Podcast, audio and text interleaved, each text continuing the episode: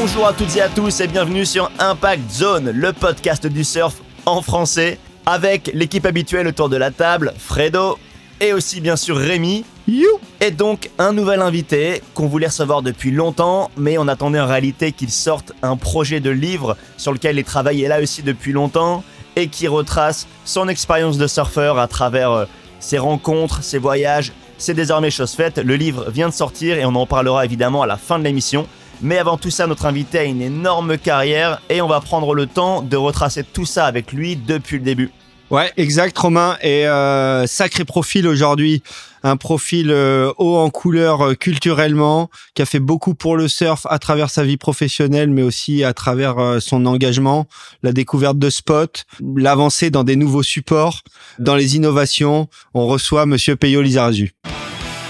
Bonjour Peyo. Bonjour Aimé, bonjour Romain. Merci de nous accueillir chez toi. On l'a dit, ça fait longtemps qu'on voulait te recevoir. Merci. Euh, c'est chose faite et on est très très content. Comme Rémi l'a dit, on a plein plein de choses à parcourir. Euh, je disais en souriant podcast du surf en français et non pas podcast français du surf comme j'ai tendance à le dire parfois. Sur tes recommandations, puisqu'il y a quelques mois de ça, tu nous as dit qu'effectivement, parmi nos auditeurs, il n'y avait pas que des Français des surfeurs d'Hexagone, mais des surfeurs euh, voilà francophones d'autres territoires. Donc, euh, tu as bien raison là-dessus. On les salue d'ailleurs au passage. Euh, et on verra tout à l'heure pourquoi cette euh, cette chose t'importe et, euh, et voilà, au fil de au fil de ta carrière, tu as été amené justement à sortir un peu de nos frontières. L'émission commence toujours de la même manière, hein, on commence dès le début. Est-ce que tu peux nous raconter justement ton environnement familial, ton, ton parcours? Je crois qu'il y a le sport comme énorme valeur dans la famille, ça on le sait. Et voilà, comment, comment le surf est arrivé à un moment donné au milieu de tout ça? Le surf est arrivé de manière très simple dans la vie. Parce que papa faisait du surf. Papa est un assez vieux surfeur discret euh, de la côte basque, d'Andaï, où il a commencé le surf dans les années 60. Et c'est vrai qu'il y a toujours une planche qui traînait à la maison, sa planche, son, son baobab euh, barre en rotte. Et j'ai souvenir, euh, je crois, j'avais euh, 4, 5, 6 ans, ouais, peut-être que je l'harcelais un peu, qui m'amène à, à la plage, en Andaï, et donc euh, les premières sessions, il me tenait sur sa planche. Mais voilà, c'était l'été, euh, j'étais gamin, peut-être que je nageais à peine. Et le déclic, vraiment, euh, c'est quand mon cousin, Chabi, Chabi Lafitte, qui est mon cousin, Donc, très bon, très bon surfeur bon français surfeur également. aussi. ça me- Le papa de Chabi avait acheté une planche à Chabi à, à Waimea. Et euh, avoir une planche pour un gamin, moi, ça me paraissait improbable, quoi. Et quand j'ai vu mon cousin avoir sa propre planche, euh, bah, il fallait que j'ai ma planche aussi, quoi. Et donc, euh, j'avais harcelé mon père qui, à l'époque, euh, euh, c'était ouais euh, début des années 80. C'était la mode du windsurf et lui était en train de se fabriquer un windsurf. Parce que mon papa était hum, plutôt bricoleur hein, de métier. Il était, il était artisan, charpentier, menuisier. Et donc, il avait réussi à trouver le matériel pour se fabriquer un windsurf qu'il avait réussi à, à faire, que j'ai toujours par là d'ailleurs. Et euh, de cette fabrication d'un windsurf, il, m'a fait ma propre planche euh, à partir d'un e-board euh, qui traînait chez un chez mon grand-père, un, e-board qui appartenait au cousin de ma maman, qui était un surfeur, un e-board cassé en deux. Et donc, euh, ce e-board qui traînait là, mon père l'a récupéré. Il a rechépé à la meuleuse, il a stratifié avec euh, avec la résine euh, qui lui restait et le pigment rouge qui lui restait. Et hum, cette première planche, euh, mais voilà, c'était ma planche. Et à partir de là, c'est devenu euh, un peu plus sérieux. J'avais 6-7 ans et euh, c'était le début pour moi du surf en. La première planche était donc déjà rouge. Ouais. Ok. C'est euh, c'est une des raisons pour lesquelles euh, mes planches sont rouges euh, avec du pigment. Euh, Au-delà du fait que c'est en général des planches qui vieillissent beaucoup mieux. Euh, la vraie raison, c'est que effectivement ma première planche était faite de cette manière. C'est une planche malheureusement qui a disparu, qu'on a prêté un jour, que mes parents ont prêté, et qu'on n'a jamais vu revenir malheureusement. Et euh, mais c'est comme ça. J'ai toujours par contre la planche de windsurf euh, qui avait permis la fabrication de cette planche. Une planche Euh, que. T'as pas la planche, mais bon, t'as as, l'ADN. Voilà, exactement. Et euh, comme le disait Romain, au-delà du surf, euh, gros environnement sportif dans, dans la famille.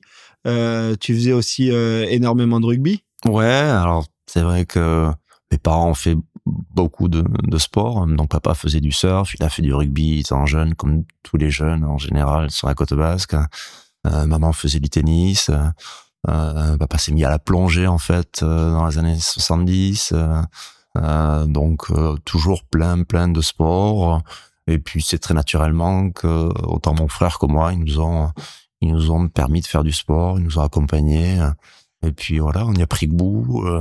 et les rencontres de la vie, les, choses ont fait que voilà, on, y a pris goût de plus en plus, autant mon frère que moi, et, euh, et on a pu en faire euh, une passion et, pour mon frère un, un, métier et moi indirectement un métier, même si euh, je le revendique, je n'ai jamais été surfeur professionnel, mais je me suis occupé de surfeur professionnel. voilà. Et, euh, et justement, au, au, donc très sportif. Ouais. Au rugby, je crois que tu étais t'étais fort, t'étais dans les dans les détections, dans, dans des grosses ouais, effectivement. J'ai commencé par le rugby très jeune pour me remettre, euh, pour suivre un peu mon frère. J'ai fait du foot pendant quelques années, mais je suis retombé dans le rugby à, à l'âge de de 12-13 ans. Euh, c'est le moment où moi je gazais bien en surf aussi. Euh, C'était en 88 que j'ai gagné les championnats d'Europe Espoir, euh, les premiers championnats d'Europe Espoir qui s'est déroulés à à Souston. Mais c'est à ce moment-là que j'ai commencé à me remettre au rugby un peu à fond et qu'effectivement, très rapidement, les sélections départementales, régionales, et pour me retrouver euh, officiellement inscrit en sport-études surf à, Biarritz euh, pour mes années de lycée, mais la dernière année de terminale, euh, j'étais officiellement inscrit au sport-études surf de Biarritz, mais je m'entraînais surtout avec l'accord des entraîneurs et du sport-études surf et du sport-études rugby de Bayonne. Je m'entraînais avec la section sport-études rugby de Bayonne. Donc, euh, t'étais un peu en double sport-études. J'étais en double sport-études, j'étais officiellement inscrit en surf, mais je faisais essentiellement du rugby. Et donc, comme tu disais, tu avais des, des, résultats en surf, champion d'Europe, c'est pas rien. Ouais. Euh, tu gazais en rugby. Mm-hmm. Comme tout surfeur, on sait que bah, l'exercice de cette passion, c'est hyper chronophage et c'est pas toujours compatible avec des obligations d'un sport d'équipe. Comment tu t'arrivais à balancer tout ça? Euh, C'était simple, euh, à savoir que c'était pas aussi prenant euh, que ça peut l'être aujourd'hui. Euh, on pouvait mener une double carrière assez facilement. Après, c'est un choix que j'ai fait personnellement, c'est-à-dire que très vite, je me suis quand même rendu compte que le surf de compétition, c'était pas forcément ce qui me faisait kiffer. J'étais jeune quand j'ai effectivement commencé à souffrir des, compétitions qui se déroulaient en général l'été pour les jeunes, euh, dans des conditions pas forcément fantastiques. Euh, le format était bien différent. Voire même des petites vagues et déjà c'était pas forcément quelque chose qui m'attirait les petites vagues. Donc euh, ouais, très rapidement le, le surf de compétition m'a un peu fatigué. J'aime j'aime m'amuser à dire que le top de ma carrière de jeune surfeur, ça a été à 13 ans, gagner les championnats d'Europe. Euh, et puis après, ouais, j'ai quasiment laissé tomber pour me mettre à fond au rugby. Alors j'ai continué à faire deux trois compètes par-ci par-là. Euh, je crois qu'à l'âge de 15 ans, je gagne Maïda Rostegui euh, devant Nico Acero. Euh. Ouais, ce qui est pas rien, ce qui est limite. Ouais, ce qui est pas rien. C'est limite plus gros qu'un championnat d'Europe. oui, oui, à l'époque effectivement, il n'y avait pas de pro junior, il n'y avait pas tout ça. Euh, mais ouais, c'est c'est le rugby euh, qui qui a pris le dessus. J'ai toujours continué à surfer un peu. Mais une fois le bac en poche, euh, j'ai mis le surf de côté. Je suis parti étudier à Bordeaux. J'ai été recruté par un des grands clubs phares de la région. Tu étais euh, à Bordeaux-Bègle Ouais, Bordeaux-Bègle, à l'époque, le CABBG. Et puis, ouais, pendant deux ans, j'ai vraiment été à fond dans le rugby. Donc là, tu étais en équipe première en... tu quand, je, quand je suis parti pour, euh, pour intégrer Bègle, je suis parti en tant que junior. Et la première année, j'étais avec les juniors. Euh, on a une bonne équipe, euh, demi-finale du championnat de France, si je me souviens bien. Et à la fin de cette première année, j'ai été convié pour participer au, stage de préparation euh, de début de saison de l'équipe première professionnelle. Donc, j'étais toujours junior, mais j'ai commencé à intégrer avec un ou deux autres juniors l'équipe première. C'était amusant d'ailleurs parce que ce stage se déroulait à Albertville. Et moi, j'étais étudiant à Bordeaux, en jouant au rugby, et, je, faisais un BTS.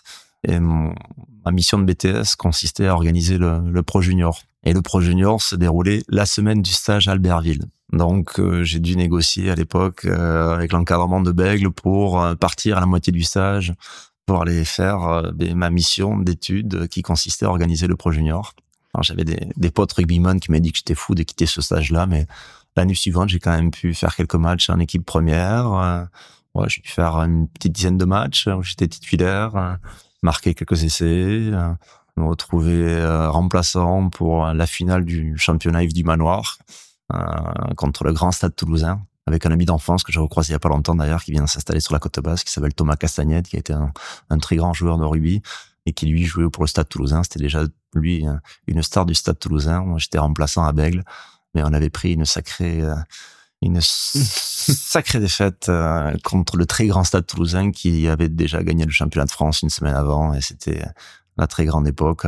Alors que Bègle était plutôt dans une phase un peu de, de renouveau après leur leur époque euh, tortue pour ceux qui connaissent le rugby. Et du coup, comme tu le dis, donc tu avais cette carrière euh, de, je sais pas si on peut parler de joueur de rugby professionnel à l'époque. C'était le début du professionnalisme. Moi, j'ai j'ai joué au rugby à haut niveau entre 93 et 95 et c'est vraiment le début du professionnalisme. C'est encore un professionnalisme déguisé. Je crois que c'est à partir de 95. C'est là où vous aviez des jobs à la mairie ou des choses comme ça. Oh, ça, ça existait déjà avant. Ça existait déjà avant, mais t'as les appartements qui sont payés, t'es défrayé. Hein. Et des fois, des petites enveloppes en fin de, de certains matchs pour des primes.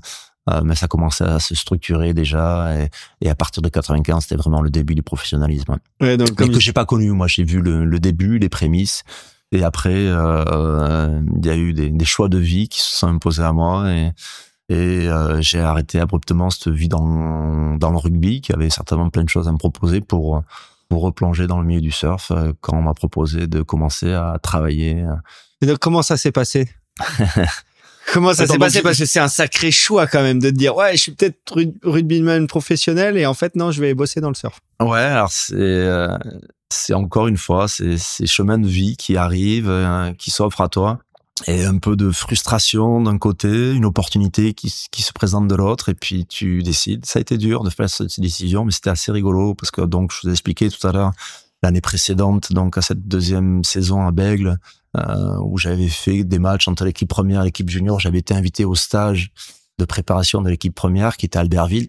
Et donc la seconde, euh, la seconde saison, à l'issue de la seconde saison où j'avais fait quelques matchs en première, ben, j'espérais naturellement être réinvité au stage de l'équipe première vu que là j'avais commencé à faire des matchs avec l'équipe première. Et là j'entends la rumeur, euh, le stage euh, cette année va se faire à Fidji.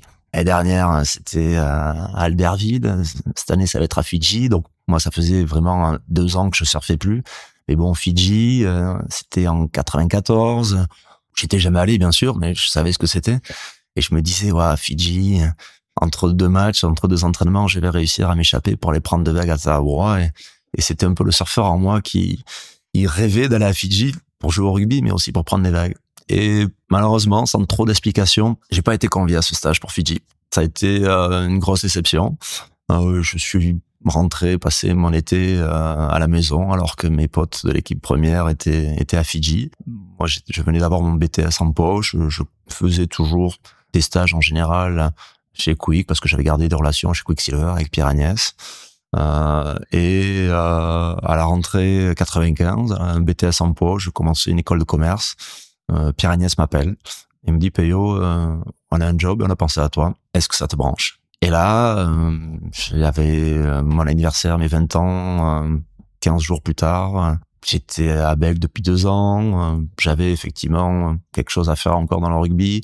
Il m'avait zappé sur ce stage à Fidji. J'avais bien les boules, mais je pense que j'avais encore des choses à faire dans le rugby. Et là, t'as le truc qui tombe dessus, Pierre Agnès qui t'appelle pour te proposer de travailler chez Quick. J'étais à Bordeaux depuis deux ans. la vie citadine me plaisait bien, mais du jour au lendemain, j'ai dit allez, on arrête on rentre à la maison. J'ai essayé de, de, négocier à l'époque euh, avec Pierre, parce que donc c'était 95. Moi, je, je m'intéressais à pas mal de choses et j'entendais parler de ce truc qui s'appelait à l'époque l'internet. Et j'intuitais que ça me permettrait, pourquoi pas, de pouvoir travailler à distance. Donc j'avais essayé de négocier, de pouvoir commencer à travailler chez Quick tout en restant joueur de rugby à Bègle. Euh, mais on m'a dit non, si tu veux commencer à bosser. Ah ouais, le télétravail en 95, c'était pas encore entré dans les mœurs. Non. si tu veux commencer à bosser, tu reviens t'installer euh, à la maison. Et c'est à contre-cœur que je suis revenu m'installer euh, sur la côte basque. Parce que voilà, je prenais goût à ma vie euh, bordelaise. J'avais vraiment lâché le surf. J'avais quasiment pas du tout surfé pendant ces deux années. Mais euh, pour un choix de vie que je ne regretterai jamais parce que j'ai gardé le meilleur du rugby, à savoir des amitiés qui durent toujours. Euh, j'ai arrêté le rugby tôt. J'ai continué pendant un an hein, quand j'ai Quand j'ai commencé à bosser chez Quick. Euh, Donc tu faisais les allers-retours? Non, en fait, j'ai j'ai signé dans un club ici de la Côte Basque, on est deux grands clubs de la Côte Basque, où j'étais intégré l'effectif junior parce que j'étais toujours en âge d'être avec l'équipe junior. J'avais pas l'ambition d'être avec l'équipe première qui n'avait pas besoin de moi de toute façon.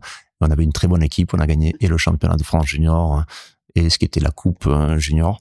Et puis au bout d'un an de découverte du monde du travail, euh, j'ai compris que je pouvais pas faire et du rugby de haut niveau et ma carrière professionnelle qui commençait. Et puis euh, voilà, c'est le moment aussi où j'ai commencé à reprendre goût à, surfer. Donc au bout d'un an, j'ai arrêté le rugby et puis je me suis mis remis au surf. Et ça a été un choix, un choix judicieux, je pense, parce que la réalité du rugby à cette époque-là, je pense que quand tu jouais vraiment au niveau, il y avait de quoi être euh, être euh, bien blessé euh, sur le long terme. et aujourd'hui, je suis en forme, j'ai pas de genoux qui grincent, j'ai pas d'épaule qui qui queen. Et quel était donc ce poste que te proposait Pierre Agnès à, ce moment-là? Alors à l'époque, en fait, c'était un, un poste ouais, de, de marketing et de team manager. La petite histoire en fait derrière tout ça, hein, c'est quelqu'un qui est toujours un très bon ami, qui, qui bosse toujours chez Quicksilver, qui s'appelle Simon Wooton, qui est un Australien, mais qui avait un passeport anglais, il me semble, et qui, du jour au lendemain, a eu un problème de visa et a dû quitter la France. Et donc, ils ont eu besoin de, de remplacer Simon. Et c'est dans ce cadre-là qu'on m'a proposé euh, ce job-là. Alors, Simon est revenu quelques années après. Euh, à un autre poste. À un autre poste.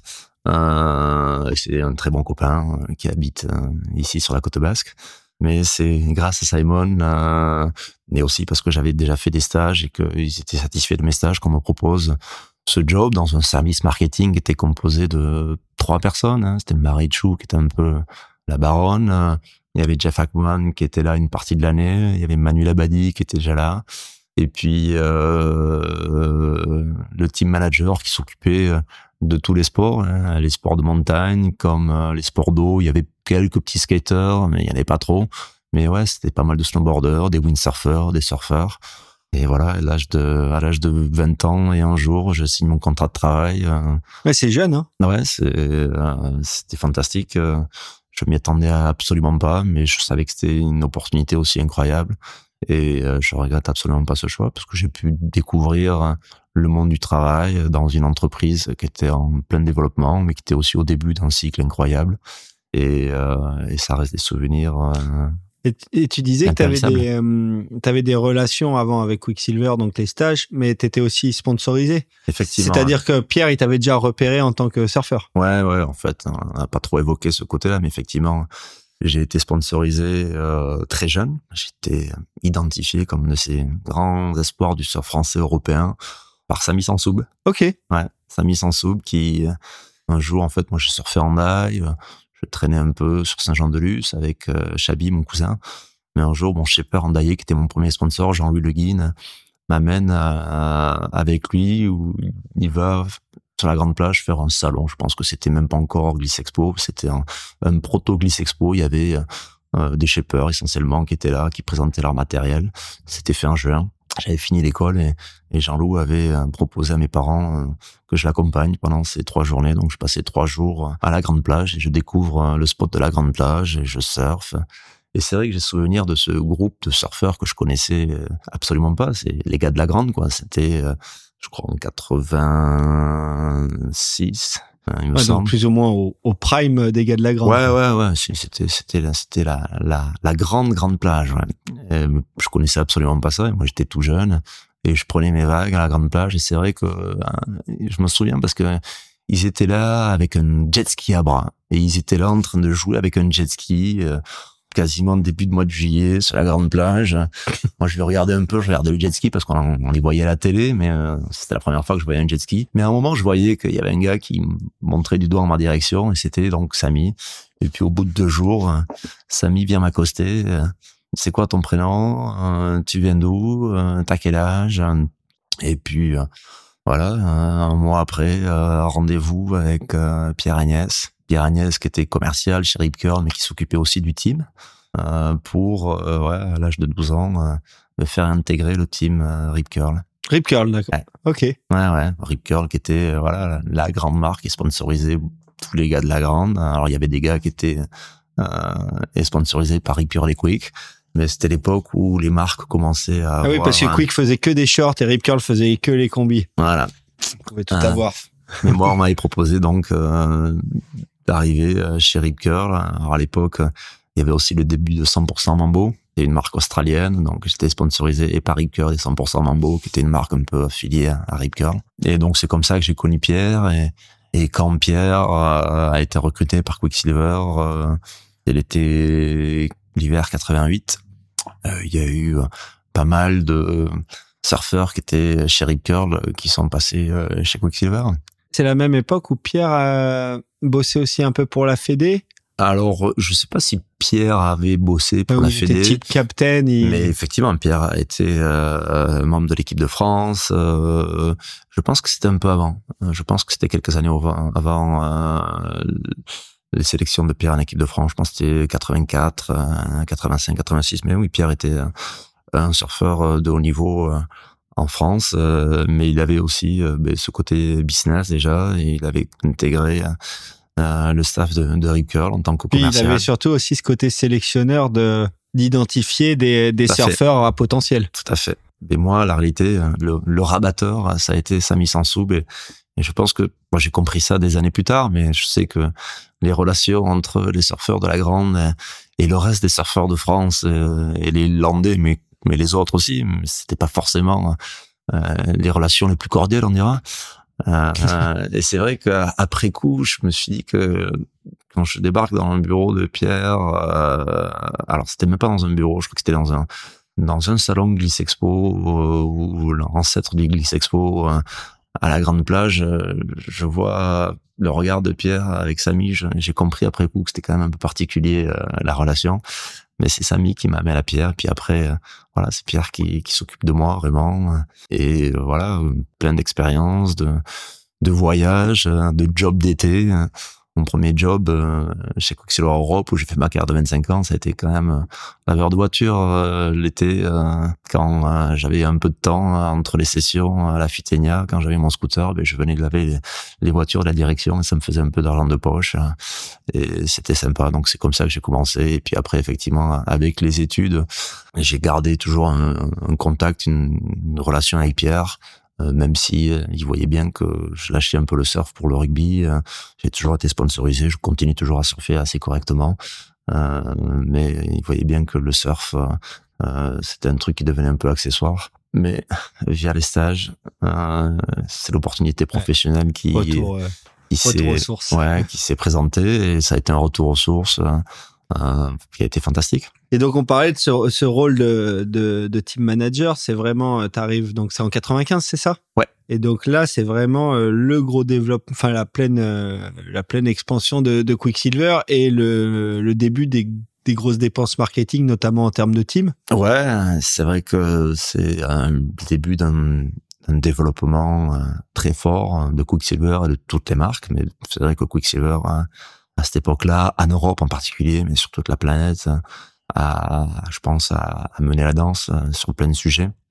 Et donc, ouais, euh, les contrats euh, que tu commences à faire de plus en plus de gens, les moyens, au bout de cinq ans, les moyens mis pour accompagner ces sponsorisés, pour les accompagner dans, dans leur développement, avec ces camps d'entraînement que j'avais commencé moi à avoir au niveau du rugby et qu'on a commencé à mettre en place euh, au niveau du surf. Euh, ah oui, tu avais mis en place ça avec... Euh, il y avait Gary Elcarton qui était dans le... Alors, Gary est arrivé un peu après, quand il a rejoint Quick. Ces camps d'entraînement avaient été mis en place en Australie. Il y avait une espèce de, de gros par, Golgod, ouais. ouais. par, tu étais venu faire des stages, si je me souviens bien, Rémi, par Bruce Raymond, qui était le directeur de Quicksilver International, qui était la structure qui chapeautait un peu tous les très gros contrat de Kelly, de Lisa Anderson, de Tom. Et c'était quelqu'un de visionnaire, Bruce Raymond, c'était un ancien très grand champion de surf australien et qui a, je pense, compris avant beaucoup d'autres euh, marques que c'était une chose que de donner des contrats, mais qu'il fallait aider, accompagner pour faire évoluer et progresser euh,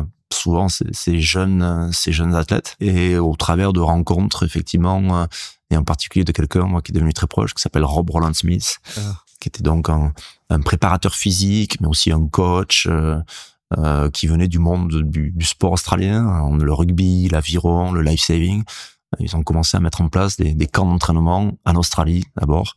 Et puis très vite, on a proposé de mettre ça en place en Europe. Et moi, j'ai beaucoup cru en ça.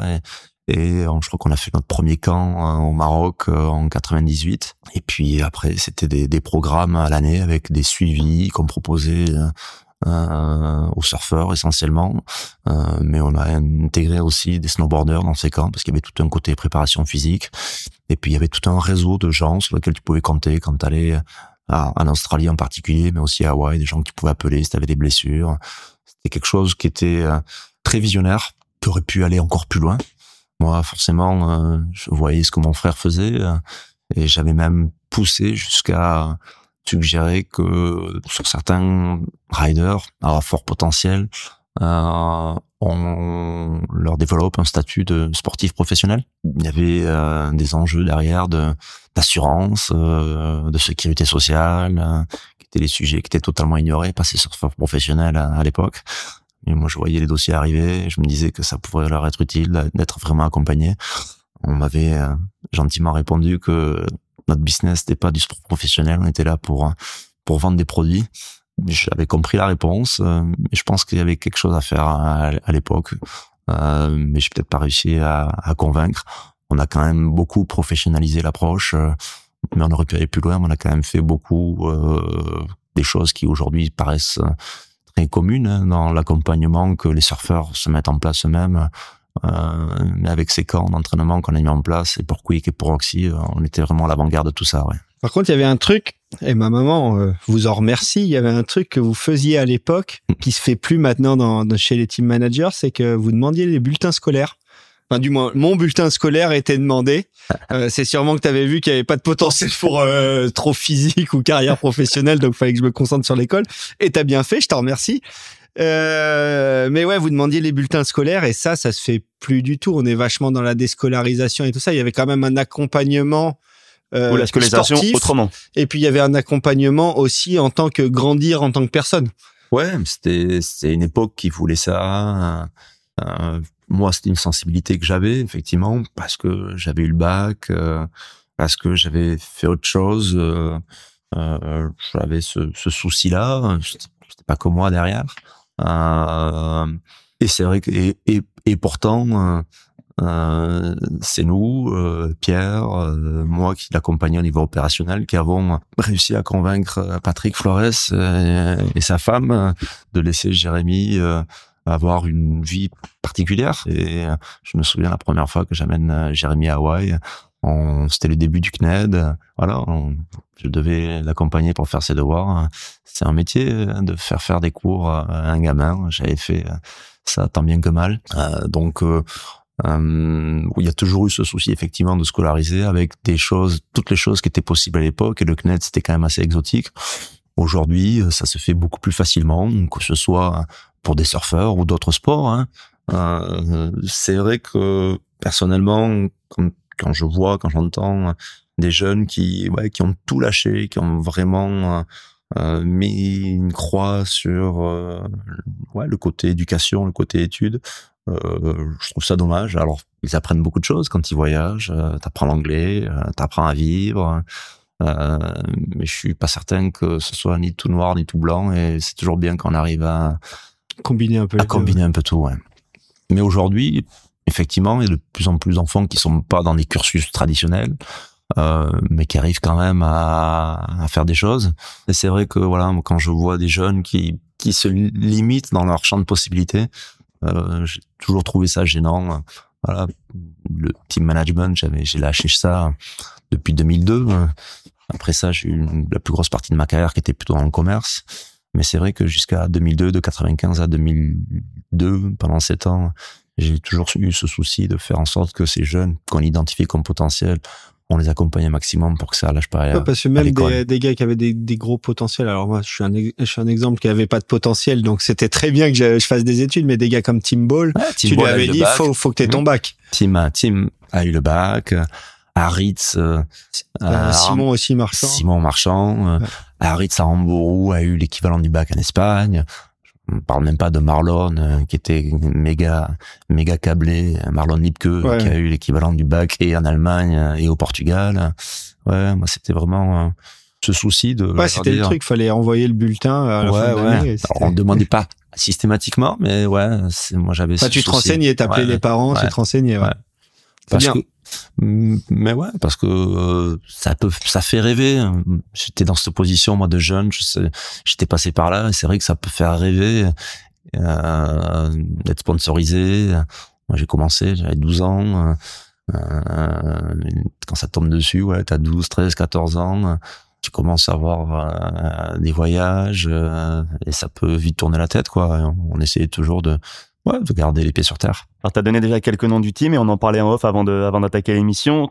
Le team était sacrément, sacrément grand. Euh, tu avais du coup ce fameux poster dans ton bureau chez Quick là, de la grande époque, avec plein, plein de noms euh, qu'on fait derrière des carrières euh, énormes, souvent avec d'autres sponsors. Mais il y a eu Vincent Duvignac, il y a eu euh, donc bah, Jérémy évidemment, euh, Johan Duru, un paquet quand même de, gamins. Comment se faisait la détection à ce moment-là pour la plupart d'entre eux? Est-ce que tu t'étais à l'affût, tu traînais un petit peu sur les plages, dans les clubs, tu scrutais les résultats des compètes ou? Oui, c'est un peu tout ça.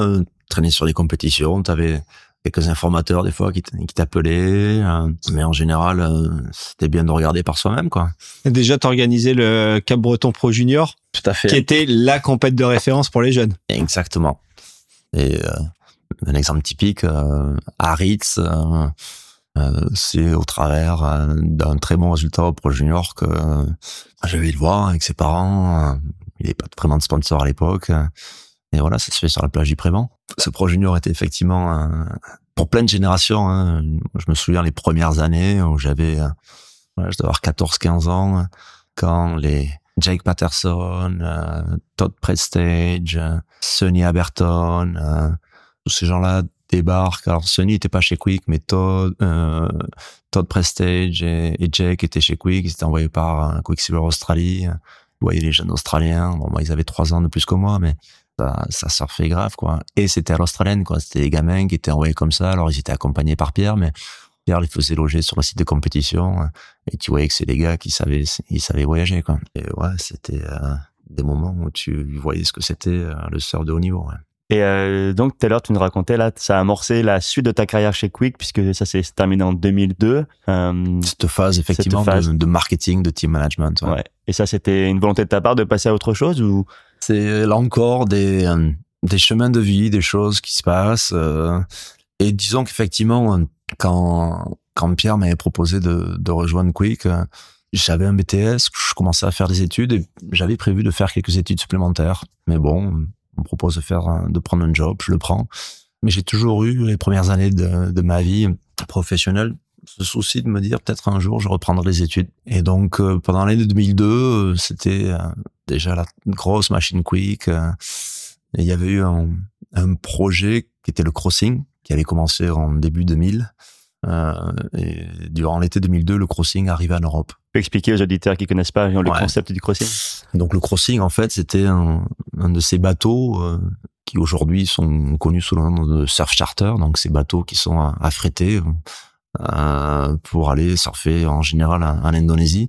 Mais le crossing, en fait, était le premier bateau à avoir proposé ce service. C'était à la base un bateau euh, qui faisait des expéditions de plongée, l'Indy Trader 1, et il a été affrété par Quicksilver euh, pour un projet sur plusieurs années de recherche de spots, euh, mais aussi une étude scientifique sur la santé des récifs coralliens. Et donc, au bout d'un an du projet qui avait commencé en Australie, avait traîné entre la Papouasie, euh, l'Indonésie, euh, a été décidé que le crossing allait faire le tour du monde. Et donc, euh, je me suis retrouvé la dernière année de mes services au service marketing à gérer le passage du crossing en Europe. Et ça a été un, gros projet, source de quelques de quelques discussions assez serrées avec un, un patron du marketing à l'époque, un patron australien. Euh, et quand euh, je me retrouve un jour tête à tête euh, avec Bernard Mariette et que je lui dis que je voulais changer un peu de, de cap professionnel et que je voulais reprendre des études, je pense qu'il s'attendait absolument pas à ce qu'un jeune comme moi, Ouais, tourne le dos à tant de, Ouais, à tant de plaisir, quoi. à, à une vie de rêve, quoi. Ouais. J'ai les sept premières années de ma vie.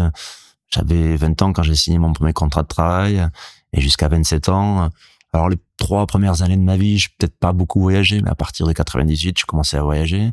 Euh, ouais, parce que tu as été un peu sur le crossing. Oui, je suis allé. Euh, T'as été prendre quelques barrels. je suis allé à, à, deux reprises. Et voilà, c'était le voyage à Hawaï une fois par an, un voyage en Australie une à deux fois par an. Ouais, ces premières années de vie, c'était une vie de rêve pour un jeune homme comme moi. Et je pense qu'effectivement, Bernard Marette a été surpris que je lui dise que je voulais reprendre des études. Et euh, à sa manière très très typique, euh, il m'a fait un contre-bluff quoi. il m'a dit ah, tu veux reprendre des études? Mais tu vas arrêter de travailler pendant un an et on va te financer un MBA, tu vas faire le MBA que j'ai fait. Et là, c'était un peu euh, le truc totalement inattendu.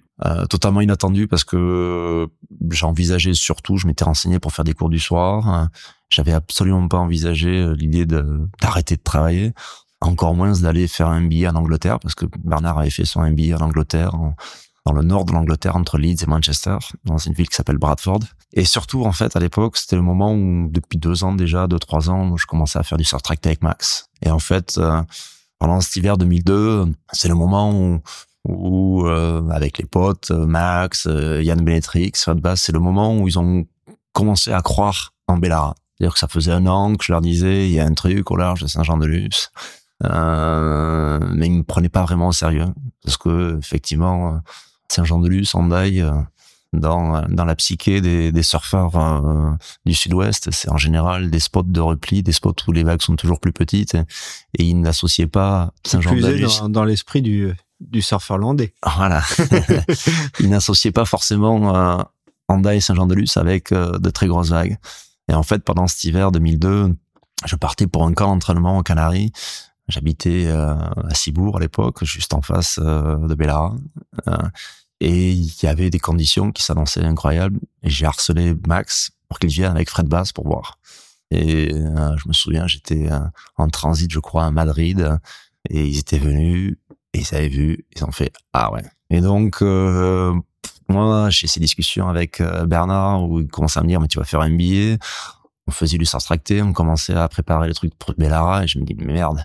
Je vais pas aller partir en Angleterre alors qu'on va certainement surfer nos premières vagues à Bellara. Et puis euh, au final, euh, je me dis mais non, je vais y aller en Angleterre et puis je vais me débrouiller pour être là si on a nos premières sessions à Bellara et je vais faire ce qu'il faut pendant cette euh, cet hivernage anglais pour rester en forme et, et revenir avec c'était le début des, des low cost, hein, Ryanair, début des années 2000. Et effectivement, j'ai réussi euh, cette année. double challenge quand même. Challenge professionnel et plus challenge sportif. Ouais.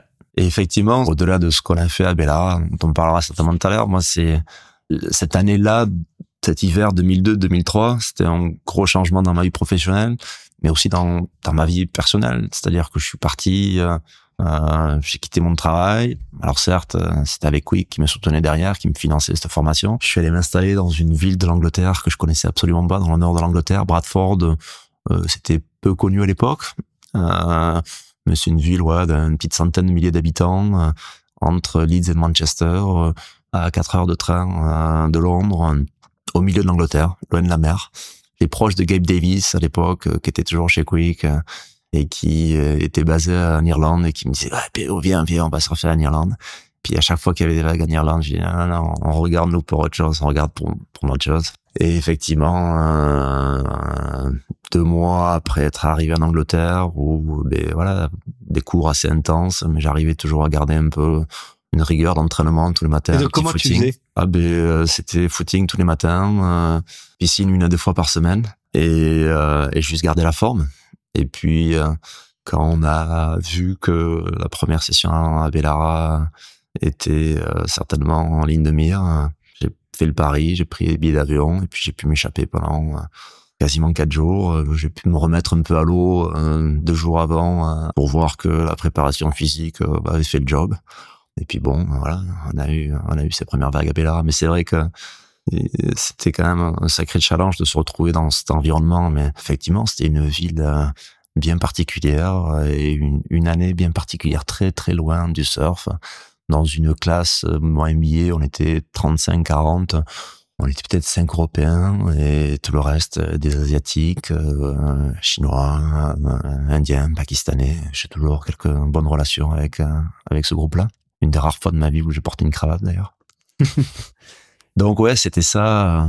Mon, mon, premier hiver Bellara, c'était ça mon autre vie quoi. Au-delà des deux sessions qu'on a pu faire, moi j'étais dans un environnement totalement différent pour une mission, pour une sacrée mission, parce que l'intensité du travail était assez, assez redoutable. Et puis se remettre euh, à l'école après euh, sept années à voyager, à être sur la plage, moi j'ai pas trop difficile?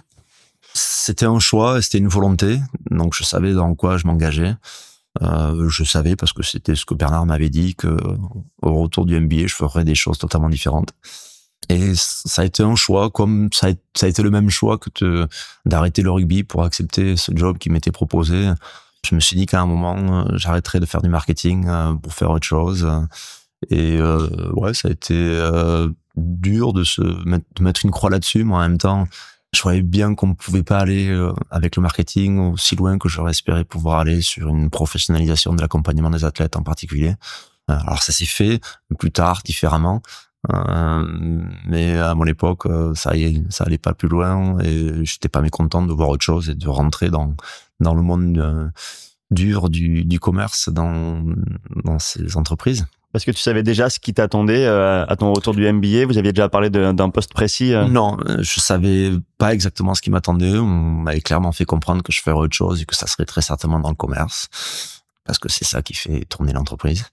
Euh, mais je savais pas exactement quoi. Et puis euh, voilà, c'est vite accéléré. Hein. Et pendant cette année de, de césure euh, professionnelle, tu avais zéro contact avec avec Quick? Je veux dire contact professionnel. Je me doute que tu appelais toujours les gars et que ouais, ouais, vous donniez des nouvelles, mais si Pierre, Bernard m'appelaient de temps en temps. Ils savaient que j'étais dans un dans une mission bien particulière.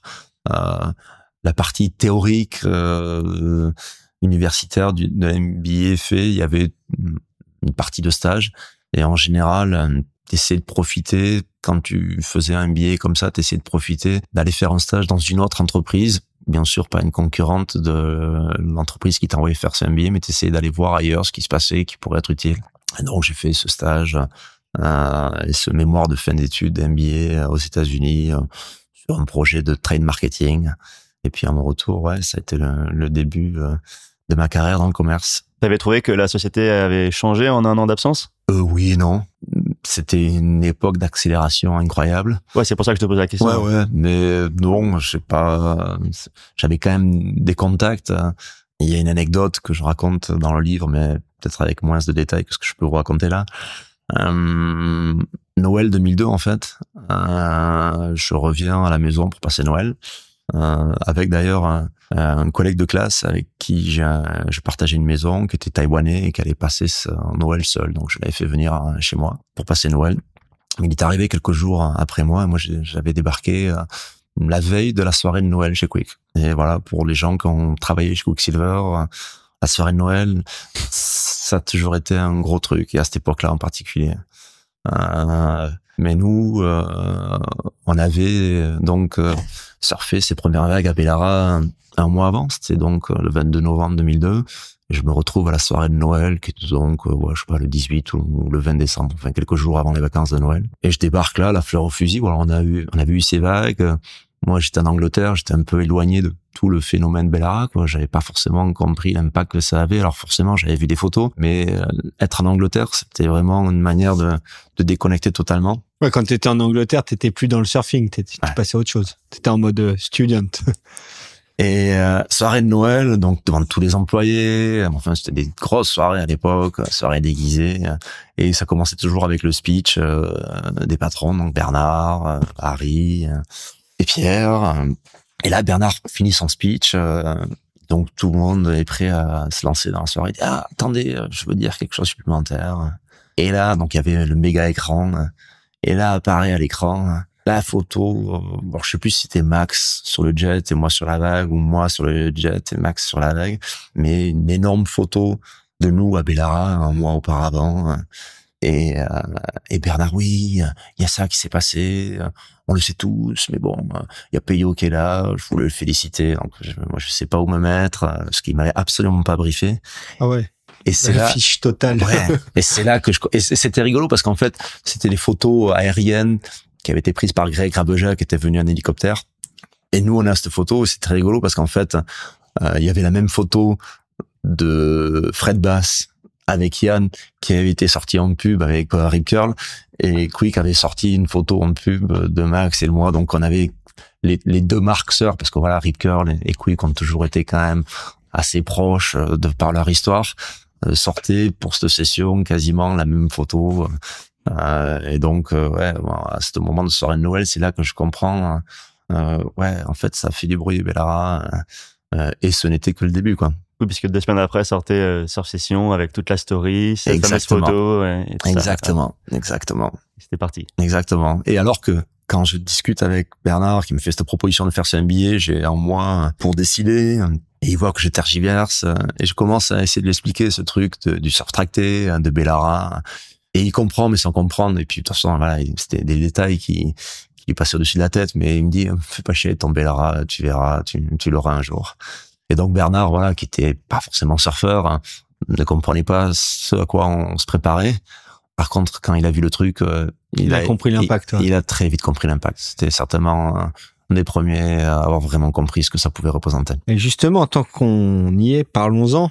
Donc, euh, forcément, avant d'arriver à Bellara, tu as eu une appétence pour le surf de gros.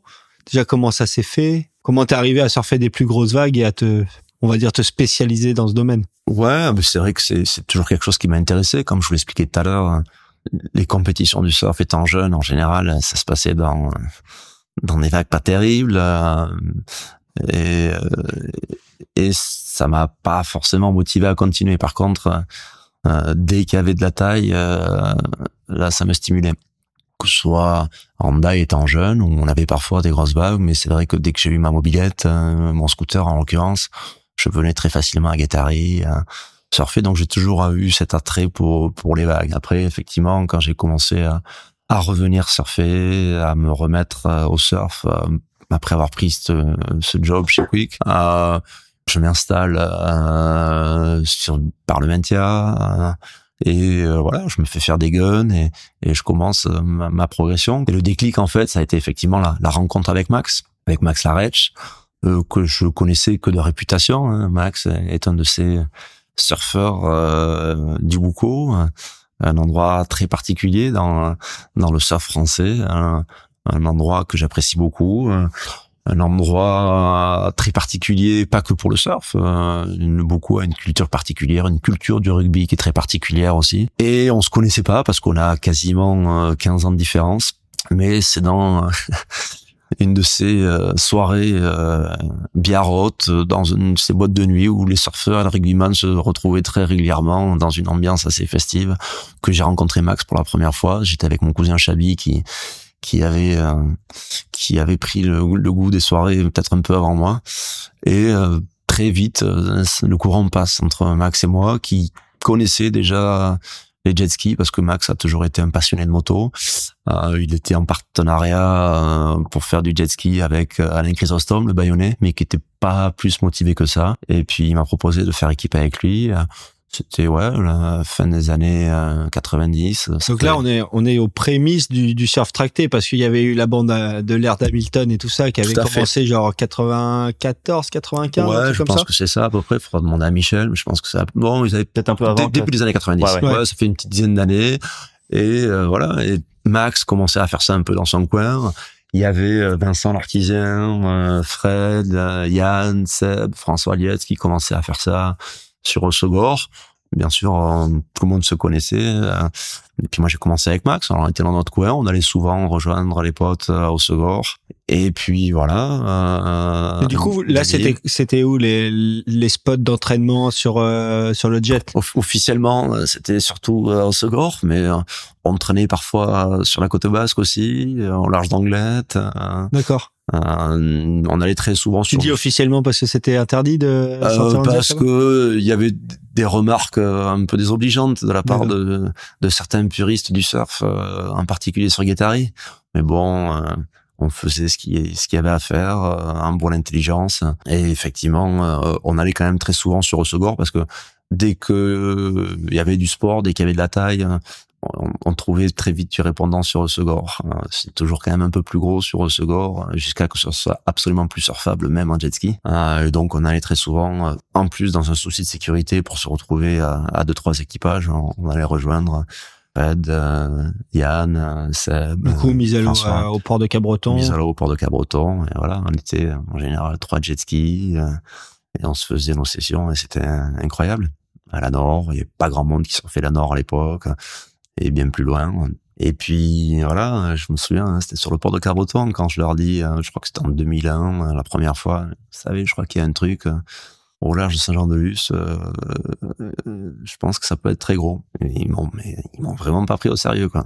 Et il a fallu que ouais, je, les harcèle. Et puis il y a eu cette, matinée de février 2002, je crois, hein, où euh, où je, moi je partais aux Canaries. J'habitais en face à l'époque. J'habitais, j'occupais une maison qui appartient à mon frère, qui appartient toujours à mon frère. Et c'est de cet endroit-là que j'ai vraiment commencé à regarder sérieusement Bellara à partir des années, à partir de 99 que j'ai occupé cette maison. Donc il y a eu deux trois hivers pour voir ce qui se passait. Et puis euh, et puis euh, cet hiver 2002 euh, où j'arrive à les convaincre de venir voir et, et ils ont vu. Et Fred avait fait des photos qu'on a toujours.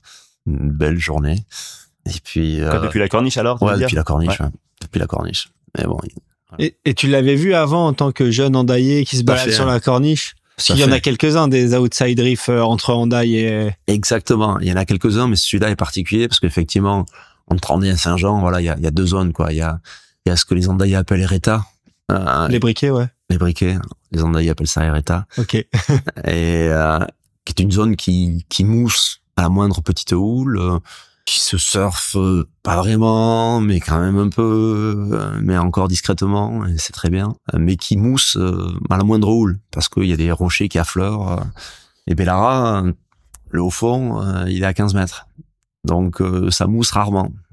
Par contre, c'est vrai que j'ai ce souvenir étant jeune de voir, alors je savais ce que c'était Ereta, Tu avais été à Ereta, à la rame euh? Non. Moi, j'étais jamais allé parce que j'étais trop jeune. Mon shaper, Jean-Louis Le Guin, il faisait quelques excursions, que ce soit en windsurf euh, ou à la rame. Mais à l'époque, il y a toujours des fois des filets de pêcheurs. Oui, puis c'est loin. C'est loin, sans être trop loin, mais il y a quand même des rochers qui sortent. C'est sportif. Tu peux avoir des, des sessions incroyables, mais c'est ouais, c'est un spot qu'il faut pouvoir choisir quoi. Par contre, c'est vrai que j'ai ces souvenirs de jeunesse où parce que je prenais cette route de la Corniche très souvent. euh, J'ai grandi en Daille. Mes grands-parents, ma mère était de Cibourg et, et Aitachi et Amachi de Cibourg. On allait les voir plusieurs fois par semaine et en général on passait par la route de la Corniche. C'est vrai que j'ai ce souvenir de jeunesse de voir cette mousse au large. Alors des jours de tempête où t'as plein de petites mousses partout, mais là tu voyais une grosse mousse. Et je me suis toujours dit, étant jeune, mais c'est quoi ce truc quoi? Mais sans jamais vraiment calculer quoi. Et c'est vraiment, je crois que je, je m'installe dans la maison de mon frère en ouais en 98. Il achète cette maison euh, l'année de la Coupe du Monde de foot. Et je m'y installe parce qu'il il l'occupait pas, il habitait à Munich. Et euh, la maison, ben, j'étais euh, il est en face du spot quoi. Donc quand il y avait euh, les rares journées de tempête où ça cassait, ben, j'ai pu commencer à regarder le truc. euh, et on faisait du tracté, donc je me suis dit, oh, ouais, peut-être qu'il y a un truc là. Et, il a fallu trois ans quoi pour y arriver. Et tu disais qu'en fait, la première session euh, en 2002, vous l'aviez observée depuis la, la corniche. Ça veut dire que la fameuse session du 22 novembre, les gens se rendent sur place, enfin, toi, tu- toi et tous les autres surfeurs, sur place pour la première fois. Personne n'est allé voir à quoi ça ressemblait de près Non. avant. Ah ouais, vous aviez pas fait de repérage en jet euh Non. Ok. À la grande surprise de, de beaucoup de gens, finalement, là, sur place. Notamment au niveau de la taille et de, Et, de l'espace du, de, enfin, l'étendue du line-up. et effectivement, euh, alors que cette première session est loin d'être euh, la plus grosse, euh, mais euh, on a été halluciné quoi. Halluciné par euh, la distance, on savait à peu près, mais quand tu fais le parcours hein, depuis euh, depuis le rivage jusqu'au large, euh, ça prend un peu de temps quand même. Puis tu arrives là, la zone de déferlement qui est immense, les montagnes, enfin le paysage est assez bluffant pour les gens qui ont eu la chance d'aller là-bas au large. On est quelques-uns maintenant à avoir eu cette chance, mais la première fois, ouais, c'était assez bluffant et on avait regardé que depuis le bord. Et, et donc, comme tu l'as dit tout à l'heure, cette première session, elle a été documentée euh, avec une sacrée logistique quand même. Quand tu parles d'hélicoptère et tout ça, comment ça s'est comment ça s'est passé euh, en disant voilà premier euh, hold-up en gros et il y a une grosse logistique qui va documenter tout ça? C'est le plus grand des hasards. À l'époque, euh, on faisait et puis euh, et puis ça se documentait s'il y avait de quoi documenter, mais on on- on n'était pas là pour faire de la documentation. Quoi. On était là d'abord pour faire. Et le hasard de l'hélicoptère, euh, c'est que Greg a- avait fait un job pour euh, pour des gens qui avaient des hélicoptères sur l'aéroport de Biarritz. Et donc, il avait un crédit hélicoptère à utiliser. Et Greg savait qu'on préparait ce truc sur Bellara. et voilà quoi, il a décidé d'utiliser son crédit hélicoptère pour cette première session et c'est vrai que ça a été des bien lui en a pris. Ouais, bien bien appris avec Nicolas Dazé qui était à bord avec lui. Ok. Euh, Nicolas Daz était là à bord.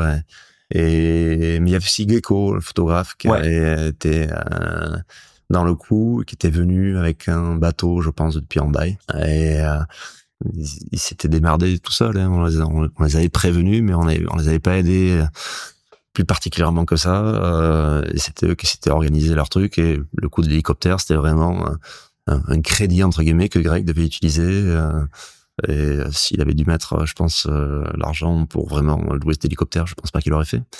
Mais euh, on l'a eu et puis voilà, c'est la première fois et la seule fois qu'un hélicoptère euh, euh, est venu sur Bellara. Il y a d'autres hélicoptères qui sont venus depuis, mais c'est c'est l'hélicoptère dans la gendarmerie euh, pour voir ce qui se passe. En toute franchise, vous étiez prêt? Physiquement, matériellement, euh, Moi, logistiquement et tout ça, vous étiez, euh, vous étiez prêt pour ça- sortir ça ça- Oui, on était prêt, mais on s'attendait pas à ce que ce soit comme ça. Et clairement, entre la première session et la deuxième session, alors moi, j'ai pu, j'ai pu rien faire parce que j'étais à Bradford, je faisais mon MBA.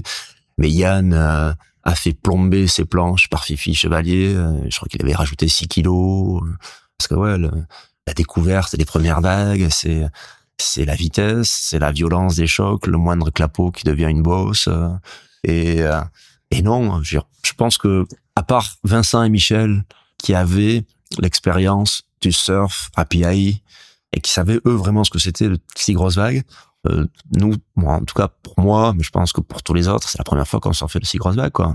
Et euh, est-ce qu'on était prêt euh, Oui, moi physiquement j'étais prêt. Ça faisait des années qu'on s'entraînait de manière rigoureuse. Fred, euh, qui était quand même un peu le papa dans le groupe, on était on était assez clair sur les protocoles de sécurité, ce qu'on faisait. Et il y avait un principe qu'on a tous respecté ce jour-là, c'est-à-dire qu'il n'y a pas deux surfeurs en même temps sur une vague. Euh, prend une vague et tout le monde suivait le surfeur. Donc on était à, trois jet skis, un jet ski qui lance le surfeur et les deux autres qui sécurisaient. Donc on faisait pas n'importe quoi. Euh, Ouais, Vous étiez trois équipages, mais en fait, vous étiez qu'une équipe. oui, oui, ah oui, on était, on était effectivement tous ensemble. euh, et Vincent euh, et Michel étaient euh, certainement les mieux préparés parce qu'ils connaissaient Jaws, ils connaissaient PI. Et c'est eux, au final, d'ailleurs, qui ont eu, euh, qui ont eu la première vague. J'espérais et, et ils voulaient tous attendre parce qu'ils savaient très bien pourquoi on était là. C'était moi qui avais un peu ouvert euh, la porte hein, et, et ils voulaient que ce soit moi qui ai la première vague. Euh, et malheureusement, en fait, euh, on a eu un petit problème technique avec le jet ski. Donc on était tous là au port, on a mis tous nos jets à l'eau, nous en premier. euh, On démarre notre jet sans trop de problèmes et au moment de prendre le large, euh, notre jet n'avait pas de puissance. Donc Max, qui s'y connaissait un peu en mécanique, euh, commence à ouvrir le capot. euh, merde, qu'est-ce qui se passe? Euh, On commence à trifouiller les bougies. Ça change pas, pas de puissance. Et on s'était mis à l'eau, euh, je crois à marée basse, la marée d'arrêt commençait à remonter. euh, on voyait les autres qui attendaient, qui attendaient parce qu'ils voulaient pas nous laisser euh, seuls. Et c'est moi qui, ah, je, dit, allez-y, j'ai les gars. allez-y, quoi. Faut, faut pas louper ça, quoi. Alors, en même temps, on avait appelé notre mécano, Alain Lay, qui était sur Bayonne à l'époque, et qui débarque euh, peut-être euh, 20 minutes après qu'on l'appelle. Les autres étaient déjà partis au large. Il nous répare ce petit problème, qui était une petite erreur euh, en 5 minutes. Et on arrive au large, et Michel et Vincent avaient déjà pris leur vague. Je crois que Yann et Fred euh, n'avaient rien pris encore. Je, je sais plus trop. C'est une discussion qu'on a avec Max. On, on sait pas qui est la personne qui a pris la deuxième vague. Max pense que c'est moi, mais je suis, j'en suis même pas sûr. De toute façon, on s'en fout. Euh, mais c'est vrai que la première, voilà, ça a été euh, un petit truc, mais au final, euh, c'était bien mieux, je crois, que ce soit Vincent qui la prenne parce qu'ils avaient une expérience qu'on avait absolument pas. Et euh, on a quand même tous eu chacun nos vagues. Il y a eu aucune aucune chute parce qu'on assurait. Mais c'est vrai que c'était impressionnant, la vitesse, euh, la violence des chocs. Personne n'a bouffé? Non, personne n'a bouffé. On était engagés, mais euh, Personne n'est tombé. Non. ouais. prenez, on n'a pris aucun risque. Sur euh, la deuxième session de mars 2003, ça n'a pas été la même chose. Eh oui. On était un peu plus, mais pas beaucoup plus. On se connaissait tous encore. Et là, il y a eu quelques chutes. euh, Que- quels équipages s'étaient rajoutés sur cette deuxième session? En fait, euh, Sébastien, qui faisait officiellement équipage avec Yann, n'était n'avait pas pu être là en novembre 2002 parce qu'il avait une réunion commerciale euh, dont il avait pu s'échapper. Il avait des boules graves. Euh, à l'époque, je crois, parce qu'il bossait pour Volcom. Donc Seb Saint-Jean, ouais. Ouais, c'est Saint-Jean. Euh, et donc, euh, mars 2003, par contre, il était hors de question qu'il loupe ça. Donc, on était toujours. euh, Et normalement, il avait passé la deadline de vente. certainement. Donc moi j'étais toujours avec Max. Euh, Yann s'était remis avec Seb. Euh, Fred était là. Il avait été accompagné de Todd Lee, qui était un très bon ami australien qui habitait au Segor. qui était le boss de Globe, c'est qui ça était le boss de Globe, euh, qui était un très bon surfeur, shipper, qui traînait un peu avec les jet skis. Et on avait fait venir Pascal Vergne, qui commençait aussi à faire un peu de jet ski à Vieux-Boucau, pour sécuriser un peu. En fin d'après-midi, je crois que François et Fifi Chevalier avaient débarqué avec Christian Guevara peut-être, mais c'était déjà marée haute. Donc on avait passé la journée, parce que ça avait commencé de la, fin de matinée, toute l'après-midi, la marée était basse, je crois, en fin de matinée. Et on a eu des vagues incroyables. Et Pascal Vergne avait été lancé sur une vague par Max. euh, et ouais, il n'avait pas eu euh, droit à l'étape d'apprentissage de novembre. Et il avait été mais submergé, euh, arrivé en bas de vague, pas pas à cette vitesse, euh, explosé. euh, Et il avait pris une sacrée, sacrée, sacrée chute. Et euh, c'est là qu'on se regarde et quand on, on voit le, on voit le temps qu'il met pour remonter, c'est là qu'on s'est dit. Hmm. Mais on savait, hein, on utilisait déjà des, des petits gilets en mousse euh, parce Ouais, les que impact vest. les impact vests parce que euh, l'herbe faisait ça et donc on, on faisait ça, on voyait très bien déjà au second que ça nous aidait à remonter quoi. Mais euh, quand on voit ce qu'on a maintenant, euh, c'est sûr que c'est pas c'est pas la même limonade. Première année, vous scorez deux sessions. Ouais. C'est quand même, euh, c'est quand même un bon ratio pour Bellara. Effectivement. Et, euh, et là, vous étiez conscient de la rareté du spot ou pas tellement? Parce que Moi- première année de session, tu te dis, waouh, gavade, si on se met deux sessions par an. Tout est relatif. moi, je me doutais des observations que j'avais faites que avoir des belles conditions, parce que sur les deux sessions, euh, celle de novembre, c'est une session aujourd'hui que une grosse partie des gens ignoreraient. Euh, celle de mars 2003, ça reste pour nous. Je pense qu'on a fait quasiment toutes les sessions une des plus belles. Donc euh, non, c'est pas deux belles sessions. Il y a eu une belle session cet hiver-là. Il y a eu la session inaugurale qui reste ex- exceptionnelle. Euh, mais oui, Bellara est un endroit très rare. Euh, Nazaré n'était pas encore euh, sous les feux de la rampe. C'est sûr que quand tu as vu Nazaré débarquer avec euh, ses 50 euh, quasiment jours de surf par hiver, par rapport à Bellara, euh, oui, ça ne fait que amplifier l'effet de rareté de Bellara. ouais. Et justement, Michel et, Vincent qui avaient l'expérience de, de Jaws sur les premières sessions, en tout cas sur la première, quel a été leur, leur, leur avis sur la vague? Euh, je m'en souviens plus exactement, mais je pense que ils ont été ouais impressionnés par par l'endroit. Je pense qu'ils avaient vu des vagues plus grosses. Euh, je pense que c'était chantier par rapport à ce, à ce à quoi ils étaient habitués, même Ouais, si. C'était vanté la première session. Alors, Maui est quand même un endroit où le vent, euh, ça fait partie C'est vrai d'une aussi. composante essentielle du surf, y compris à Jaws. Mais c'est quand même en général assez lisse, même si le vent est fort. Là, euh, t'es en pleine mer, un clapot, je pense qu'ils ont été impressionnés par le chantier. Euh, et ils ont quand même très vite compris que ça pouvait être beaucoup plus gros, chose qu'on a eu vite après. Mais sur la deuxième session, ils étaient retournés aux États-Unis, à Hawaï, et ils étaient pas là. Ah ok, n'était pas là. ouais. Ouais, ils étaient pas là. À l'époque, euh, à l'époque, Michel, comme Vincent, je pense, vivait encore entre la France et les États-Unis, il me semble. Et donc, sur ce premier hiver à Bellara, l- toi, tu étais, à Bradford, mais euh, tu me disais qu'à la soirée de Noël, tu avais pris conscience de, de l'impact que ça pouvait avoir médiatiquement. Euh, Est-ce que pour toi, ça, ça a vraiment changé le, le big wave riding en France et en Europe? Euh, que Bellara ait changé le big wave riding en France et en Europe, non. C'est le, le surf de grosse vague qui était de toute façon en train de changer.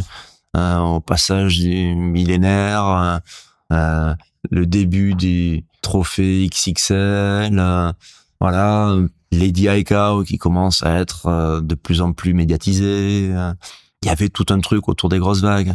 Et euh, Bellara a contribué à ça, mais c'est pas Bellara qui a fait ça. Mais c'est sûr que ça, ça a fait du bruit, Bellara, quand même. euh, au début, euh, depuis, il y a Nazaré qui était arrivé, mais euh, ça fait du bruit et ça, Ouais, puis ça fait du- ça fait grincer les dents aux États-Unis un peu. Ça fait du bruit euh, au-delà du public surf. Parce que fait. moi, dès que, dès que je dis à quelqu'un qui est pas surfeur, ouais, j'aime bien surfer des plus grosses vagues, la question c'est, t'as surfé Bellara? Mhm. Ah non, j'aime bien des plus grosses vagues, mais je vais pas à Bellara. mais, euh, Oui, oui, c'est vrai que le, le nom a marqué et, et qui, euh, qui aurait dit que ce nom qui était connu euh, essentiellement euh, des pêcheurs euh, d'Andaï et de Saint-Jean-de-Luz euh, devienne euh, un nom une marque utilisée par je sais pas combien d'entreprises sur des bières, des caleçons, des cliniques. Enfin, ouais, j'en passe et les meilleurs quoi. Donc ce nom il a toujours existé, identifié sur les cartes marines. voilà, il y a eu quelques anecdotes rigolotes sur sur ce nom d'ailleurs, et puis des gens qui ont voulu imposer un nom un peu plus exotique et médiatique. Voilà, parce que ça a été présenté au début comme étant Mammouth la vague de Mammouth. Alors il y avait déjà la vague Sérieux? de... Ouais, ouais, ben, on regarde sur le Sort Session de 2002, c'est Mammouth. Et euh, parce qu'à l'époque, t'avais avais t'avais Cyclops, t'avais Jaws, donc toi fallait genre la, la fallait, marketer la vague pour en faire quelque chose de Mammouth. Donc Mammouth, ça vient de qui? C'est une création journalistique ou c'est Ouais. Ouais? Ouais. D'accord. OK. C'est purement une création journalistique qui a essayé de se raccrocher à une pseudo légende mm-hmm. que j'ai même pas envie de raconter.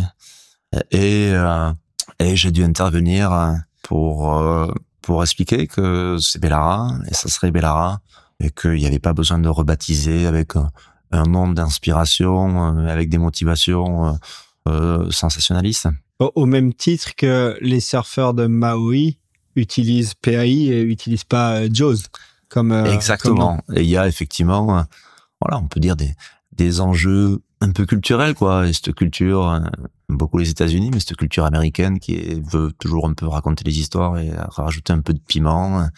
Et donc, euh, ce nom Jaws, mais euh, les Hawaïens euh, ont des noms traditionnels et c'est vrai que je l'ai utilisé à plusieurs reprises. Moi, je, fais souvent plutôt référence à PI, qui est le nom hawaïen et le nom aujourd'hui mis en avant par tout le monde, y compris les médias américains. Euh, et euh, quand ce truc Mammouth est sorti, euh, c'était pour s'inspirer de ce que faisaient les Américains. Mais j'ai dit non, c'est pas ça qui va se passer. C'est Bellara, c'est déjà Bellara. Et vous allez pas rebaptiser ça. Ça se passait avec une personne qui a essayé de créer ça. Et il a très vite compris. Alors, c'était, euh, c'était un nom sympa aussi. Euh, mais bon, cette première petite couverture, elle, nous a fait rigoler. Et tu, par, tu parlais des, des pêcheurs et, bon, qui connaissaient l'endroit. Justement, avant de surfer le spot, tu t'étais renseigné auprès de, auprès des pêcheurs, enfin du monde maritime de Saint-Jean-de-Luz? Oui, oui. On avait parlé avec, euh, avec des grands oncles qui étaient des anciens pêcheurs. Ils me prenaient un peu pour un fou quand je leur disais qu'on voulait essayer d'aller surfer là-bas. Et puis voilà, après c'est acheter des cartes marines du coin. En tant que surfeur, c'est vrai que c'est pas des choses qu'on avait l'habitude de faire, euh, comprendre un peu euh, les hauts fonds, ceux qu'on connaissait, qui effleuraient à chaque marée, euh, les rétals, les briquets, et puis ceux qu'on voit beaucoup plus rarement parce qu'ils effleurent jamais euh, au-delà de la surface, mais quand les, la taille de houle nécessaire est là, euh, qui casse. Et donc il y a Bellara et puis euh, et puis il y a les autres, mais c'est vrai qu'on on a d'abord regardé Bellara, ce qui était le plus proche de nous. Et tu disais que la, la, vague, au moment de la médiatisation de, des sessions, avait fait grincer des dents outre-Atlantique. Mm-hmm. et pour quelle raison? Parce que personne ne s'attendait à ce qu'il y ait une vague française ou non américaine qui rentre dans ce giron de, du monde des grosses vagues. Voilà, à l'époque, euh, le sort de grosses vagues, euh, c'était Waimea, c'était Mavericks, euh, c'était PI, c'était Todos Santos, et ouais. Ouais, le Chili était même pas encore sur la map. Non, bien sûr, tous ces spots étaient connus des locaux, mais voilà, c'était pas sur la map mondiale, quoi. C'était un truc, entre guillemets, d'américain, quoi. Et en plus de ça, il y avait un, il y avait un facteur un peu politique particulier, c'est-à-dire que c'était l'hiver 2002-2003, euh, euh, la guerre en Irak. Euh, ah oui, exact. Il y avait le French bashing aux États-Unis à ce moment-là. Voilà. Spécialement en mars 2003, on était en plein dedans au mois de mars. Exactement. Et là, il y a eu des trucs assez assez rigolos, où et en particulier donc suite à la deuxième session, il y a certaines voix qui sont nominées au XXL. Et il y avait eu un chroniqueur donc gros journal à grand tirage à Honolulu, mais un chroniqueur comme ça se fait aux États-Unis, un gars qui est un peu caustique euh, et qui euh, voilà qui avait clairement dit euh, cette vague, les Français qui nous ont pas soutenus dans notre effort de de guerre pour libérer l'Irak, ils vont en plus nous voler le prix de la plus grosse vague. Non. Oh, les articles sont toujours là, ils sont assez rigolos, mais c'est, c'était assez ironique, mais voilà, ça, c'était un peu le, du, du bashing sportif comme ça se fait souvent aux États-Unis. Euh, qui n'avait pas forcément été compris ici. Nous, ça nous avait fait, nous les principaux concernés, ça nous avait fait beaucoup rigoler. Mais il y avait quelques personnes ici qui s'étaient vexé que les surfeurs français soient si dénigrés par ce chroniqueur. Donc il y a eu quelques échanges de missives. Et d'ailleurs, il y avait une autre chronique qui avait été faite après la cérémonie des XXL qui avait été finalement décernée à Mako Rothman. Euh, où euh, ce chroniqueur en avait remis une couche en disant qu'il avait reçu des emails de Français vexés. Mais bon, voilà. Donc non, c'était. Alors ça, c'était pour l'explication culturelle. Après, dans la réalité, c'était 2002, l'hiver 2002-2003. Hum, bon, c'est vrai que euh, j'avais déconnecté un peu du milieu du surf pendant un an. Mais avant ça, quand même, j'avais bougé un peu à Hawaï, je voyais ce que c'était. J'avais commencé à entendre parler du Wolfpack. Euh, et euh, quand on débarque à la cérémonie des XXL en avril 2003 à Anaheim, euh, ben, il y a Makua qui est entouré du Wolfpack. Quoi. Et c'était le Wolfpack époque 2002, 2003, 2004, 2005. Quoi. Ouais, c'était ouais, là l'apogée hardcore du Wolfpack, ouais. Et euh, parce que j'étais allé pour la cérémonie, moi j'avais eu une vague qui avait été euh, nominée, mais j'étais pas arrivé au cut final, mais on m'avait proposé quand même d'aller à la cérémonie, donc j'avais accompagné. C'était la vague de Fred qui était. Euh... C'était Fred et Seb. Ouais. Fred et Seb. Et donc, euh, on m'avait proposé de les accompagner. Donc, euh, on avait passé trois jours en Californie, très sympa. Et donc, à la soirée, on était à table tous ensemble avec Fred avait fait venir des, des amis franco-marocains qui habitaient à San Diego. Donc, on était à la petite table de français. Et tu sentais on sentait les, les regards. Quand tu vois, moi, je connaissais un peu ce que c'était le Wolfpack parce que j'avais passé un peu de temps, ouais, mais quand tu les as vus rentrer dans la salle, entourant Makua, t'avais Eddie qui était là, ouais, tu sentais le truc, quoi. C'était une expérience. pu influer sur le résultat de... Ah, clairement. Clairement, moi, je pense que la, la vague de, de Seb était, était au moins aussi grosse. Et clairement, euh, ouais, c'était impossible qu'on gagne. Mhm. La vague, la vague de Seb, enfin, il suffit de regarder les photos. Hein. Mais bon, ça fait partie, euh, ça fait partie du, du, spectacle et ça en est très rigolo. Euh, moi, ça me va très bien que ce soit comme ça, que ce soit rare. Je pense qu'on a encore pas tout vu de ce qui peut se passer à Bellara. Et euh, ça me va très bien que ce soit rare. Euh, depuis, il y a Nazaré qui est arrivé et euh, ça, ça, ça, ça, leur a fait certainement un peu. Ils ont, ils ont Makua a le même discours sur Nazaré. Hein. Makua dit, euh, je l'ai entendu dire à la, à la compète à Nazaré, quand, la compète de Ram, il, il disait clairement, euh, ouais, qu'ils viennent à PAI ici, c'est pas une vraie vague, c'est pas aussi puissant, c'est pas une vraie vague, euh, c'est pas une vraie vague de big wave ou donc ils ont ils ont le même discours. Hein. Oui, ils prêchent pour leur paroisse. Ils prêchent pour leur paroisse. Alors c'est rigolo comment c'est fait.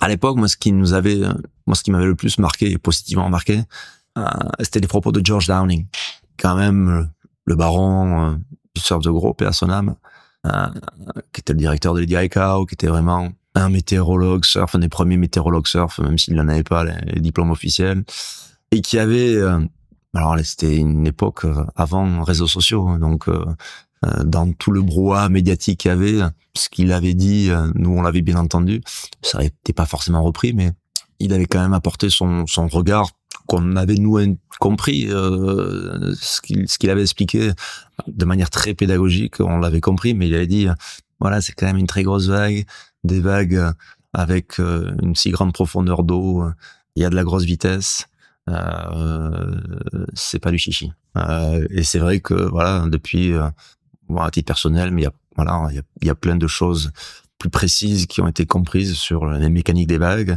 et on sait très bien qu'une vague entre guillemets au large, sur un au fond, avec beaucoup d'eau. En général, ça déroule beaucoup plus vite euh, qu'une vague qui vient euh, casser au bord, ou du moins sur un récif qui a, sur lequel il y a peu d'eau, quoi, parce que ça ralentit moins. Donc euh, il y a des enjeux sur Bellara qui sont particuliers, de vitesse de déferlement, de zone de déferlement, qui sont différents, tout comme à Nazaré. c'est Nazaré, enfin, ça m'a été expliqué il y a pas si longtemps que ça. Nazaré, c'est pas juste une vague, c'est l'accumulation de deux ondulations. Et c'est ce qui fait que la vague est deux fois plus grosse. C'est deux voire trois vagues qui se connectent tout à fait. Avec euh, avec le canyon qui modifie la direction de la houle et qui fait que deux ondulations créent voilà ce, ce champignon comme on le voit au wedge quoi. Donc c'est pas que les houles de Nazaré, les houles de Galice, les houles de la Galéa, les houles de Pellara, en général c'est les mêmes. Euh, pourquoi il y a plus de vagues grosses plus souvent à Nazaré, c'est juste que il y a la bathymétrie, euh, les profondeurs de ce canyon qui ont cet effet très particulier et transforment euh, deux ondulations en une seule vague, beaucoup plus grosse. Mais la houle, elle est fondamentalement la même. C'est clair.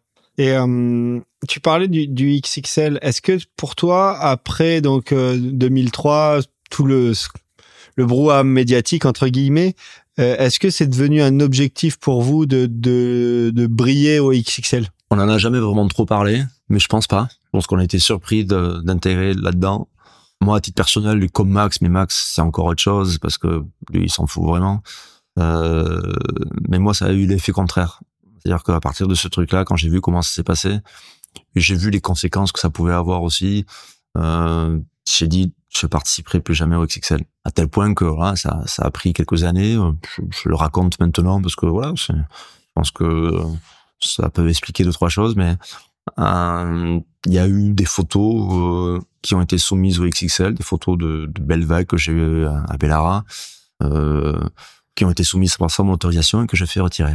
Ok, ouais, t'as décidé de pas, pas participer à cette compétition. Parce que les, les photographes m'avaient pas informé, ils pensaient que naturellement je voulais, je voulais le faire. J'aurais dit non, non. La deuxième fois, j'ai dû batailler un peu plus avec euh, ce cher Bill Sharp, l'organisateur du XXL, parce qu'il l'estimait, il a essayé de me convaincre de laisser cette photo en me disant que pour lui, il allait gagner. Je dis non, c'est pas, c'est pas un objectif. Euh, je suis pas convaincu que ce soit positif pour nous en tant que pratiquants.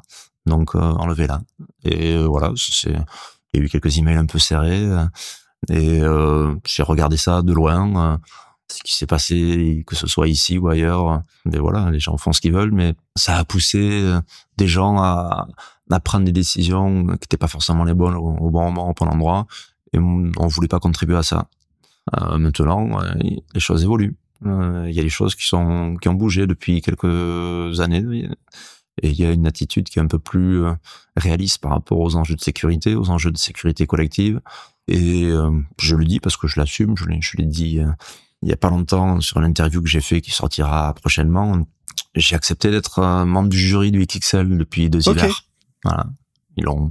Ils l'ont Donc t'es pas contre l'idée d'attribuer un titre hmm. de la plus grosse vague ou la plus méchante ou du plus gros J'ai accepté de le faire pour une seule raison, c'est que le XXL et les organisateurs commencent à prendre conscience des effets négatifs de ces stimulations que l'XXL peut apporter sur le cerf de grosse vague.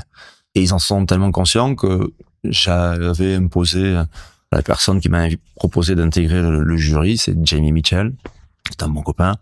Et je lui dis, Jamie, moi, tu sais ce que je pense du XXL parce qu'on avait souvent discuté, mais si la WSL est prête à, à bouger un peu et par exemple à, à supprimer le prix du meilleur wipeout, qui pousse des gens peut-être euh, involontairement à faire les fous.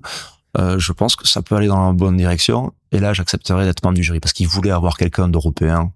C'était à l'époque où il y avait eu euh, le drame avec euh, Justine et, Maya.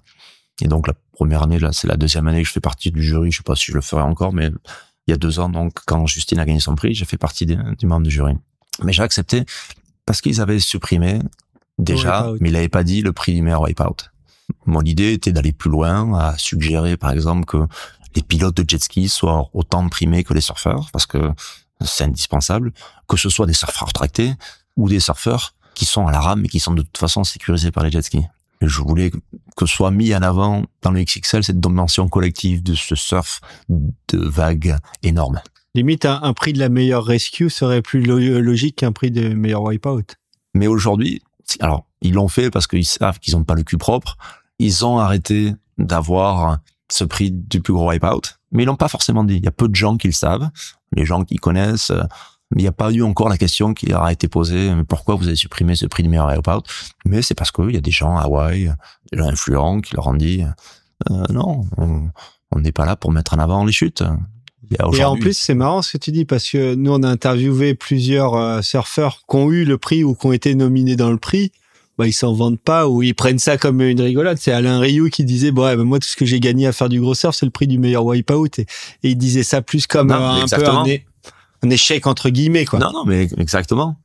Alors bon, en général, c'est quand même des très bons surfeurs hein, qui se retrouvent là, mais mais euh, c'était un prix qui était euh, décerné, euh, je crois, de plusieurs milliers d'euros, euh, de dollars, hein, il me semble, non Ouais, ouais, c'était, c'était primé. Et parce que voilà, ils ont supprimé ce prix-là, parce qu'il y a des choses qui sont en train de bouger dans la direction de ce à quoi je crois, à savoir voilà, plus de conscience collective de ce que c'est la sécurité. Aujourd'hui, il y a les Albi Layers qui parlent de taux de réussite.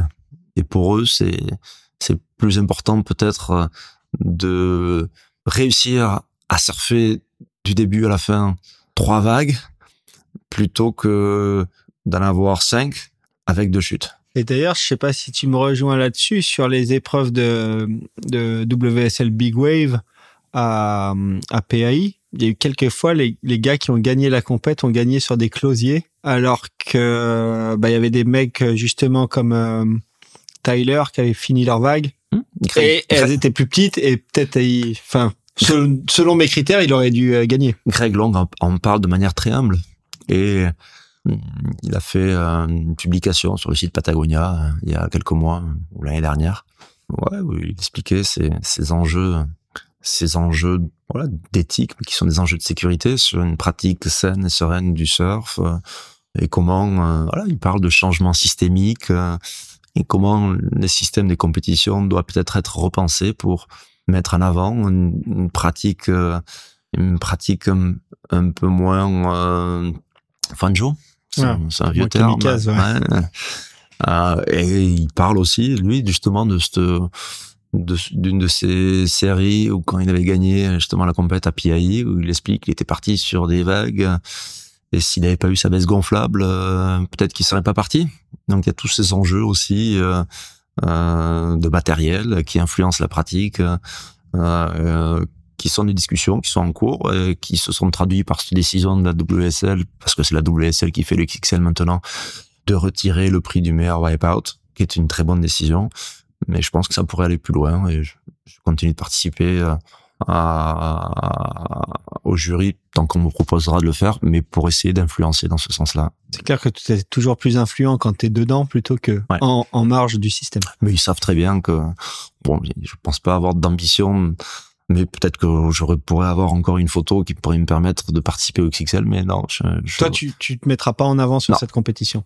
Et malgré tout ce qu'ils veulent dire sur la rationalité euh, de ces mesures avec euh, des scientifiques qui viennent expliquer comment ils prennent les mesures, euh, l'effet de la lumière, bon, il y a quand même une part un peu irrationnelle. Tant qu'il y aura pas de capteur scientifique, c'est compliqué de, de dire que ta vague a fait 11,3 et la tienne a fait 11,5. Parce que voilà, justement, pour le moment, en attendant que les choses bougent, on reste quand même sur cette, ce seul critère de taille.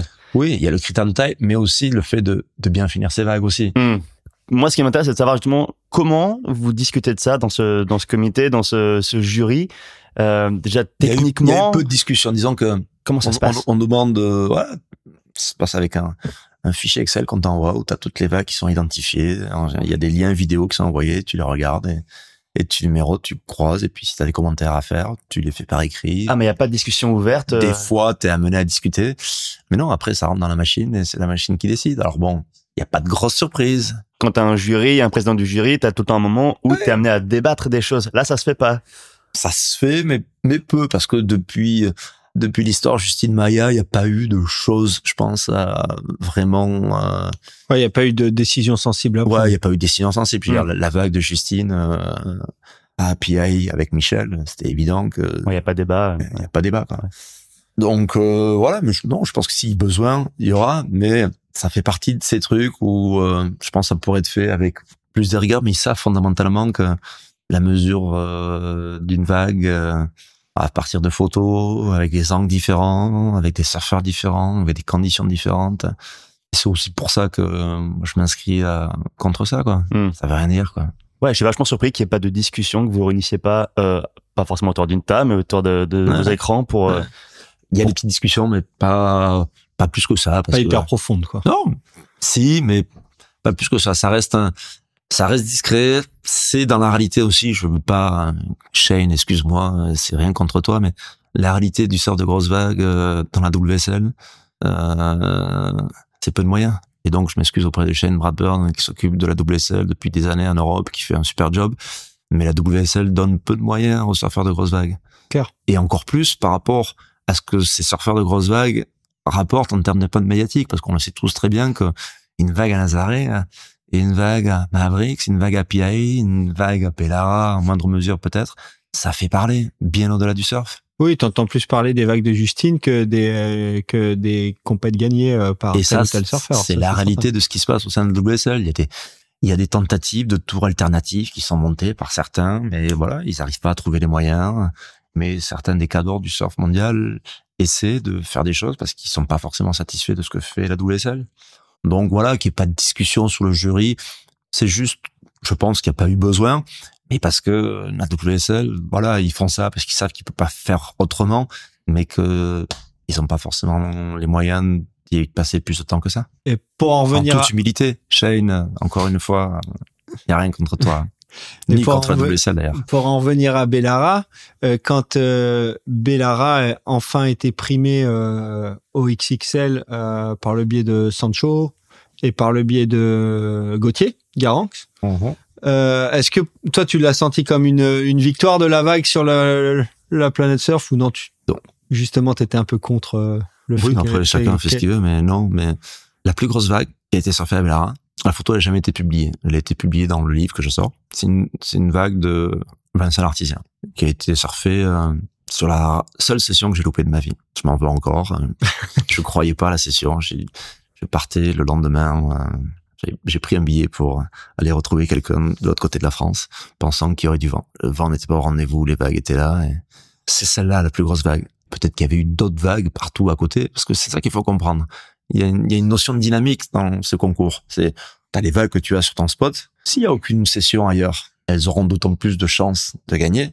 S'il y a plein de vagues ailleurs, elles auront d'autant moins de chances de gagner. Après, sur Bellara, il y a une chose qu'on n'a jamais expliquée, que les gens qui viennent régulièrement savent, mais qui a jamais vraiment été dite. À savoir que le récif est grand et il y a, entre guillemets, plusieurs pics. Toutes les vagues ont été primées, c'est des vagues qui ont levé sur le dernier pic, le pic de l'intérieur. C'est-à-dire que c'était des vagues qui n'étaient pas assez grosses pour casser sur le pic du large dans le récif et en, en plus grande profondeur. Et je vais pas dire que c'est des vagues moyennes, mais c'est des vagues qui, parce qu'elles étaient proches de l'intérieur, proches des bateaux, ont toujours donné cette impression de taille. Donc encore une fois, il y a un- une histoire d'angle de vue avec le photographe. Tout à fait. Et la vague de Vincent, qui a été photographiée par Greg Rabeja, qui était sur, une, sur un matelas pneumatique ce jour-là. Elle est cassée sur le pic du fond, tu vois qu'elle est énorme. J'ai une de photos que j'ai gardées pour moi, qui a été prise par Bernard Testemal un jour. Un jour, c'était gros, c'était au fond. C'est, c'est pas la même chose. Il y a clairement un inside et un outside. Mais voilà, après, chacun fait ce qu'il veut. Et, euh, mais moi, euh, dans euh, la reconnaissance du XXL euh, sur Bellara, ça me fait ni chaud ni froid, personnellement. Et aussi, il y a eu la, donc la reconnaissance sur le XXL et puis euh, l'intérêt par les euh, surfeurs internationaux où on a vu euh, le premier qui a débarqué, c'était euh, Nathan. Nathan Fletcher, ouais. Mhm. Après, il y a eu euh, Shane Dorian, euh, Jamie Mitchell. Jamie, Twiggy. euh, Et quand Nathan a débarqué, il y avait un des frères euh, Gaduskas aussi qui était là. Mais le premier, c'est vraiment, c'est vrai que ça a été Nathan. Alors après, il y a eu d'autres Européens.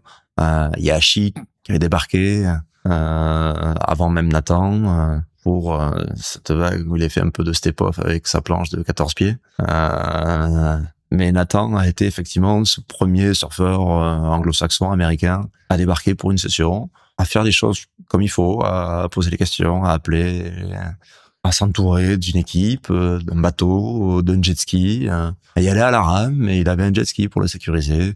Et puis il a pris sa vague, qui était belle, pas une des plus grosses, mais voilà, la chance d'avoir une vague à Bellara à la rame, quoi. C'est pas, c'est pas, c'est pas donné à tout le monde. C'est un gros coup de poker. hein. La zone de déferlement est tellement vaste. euh, D'ailleurs, euh, euh, sur la partie de Bellara, la première photo de surf qui apparaît, c'est une vague de Nathan.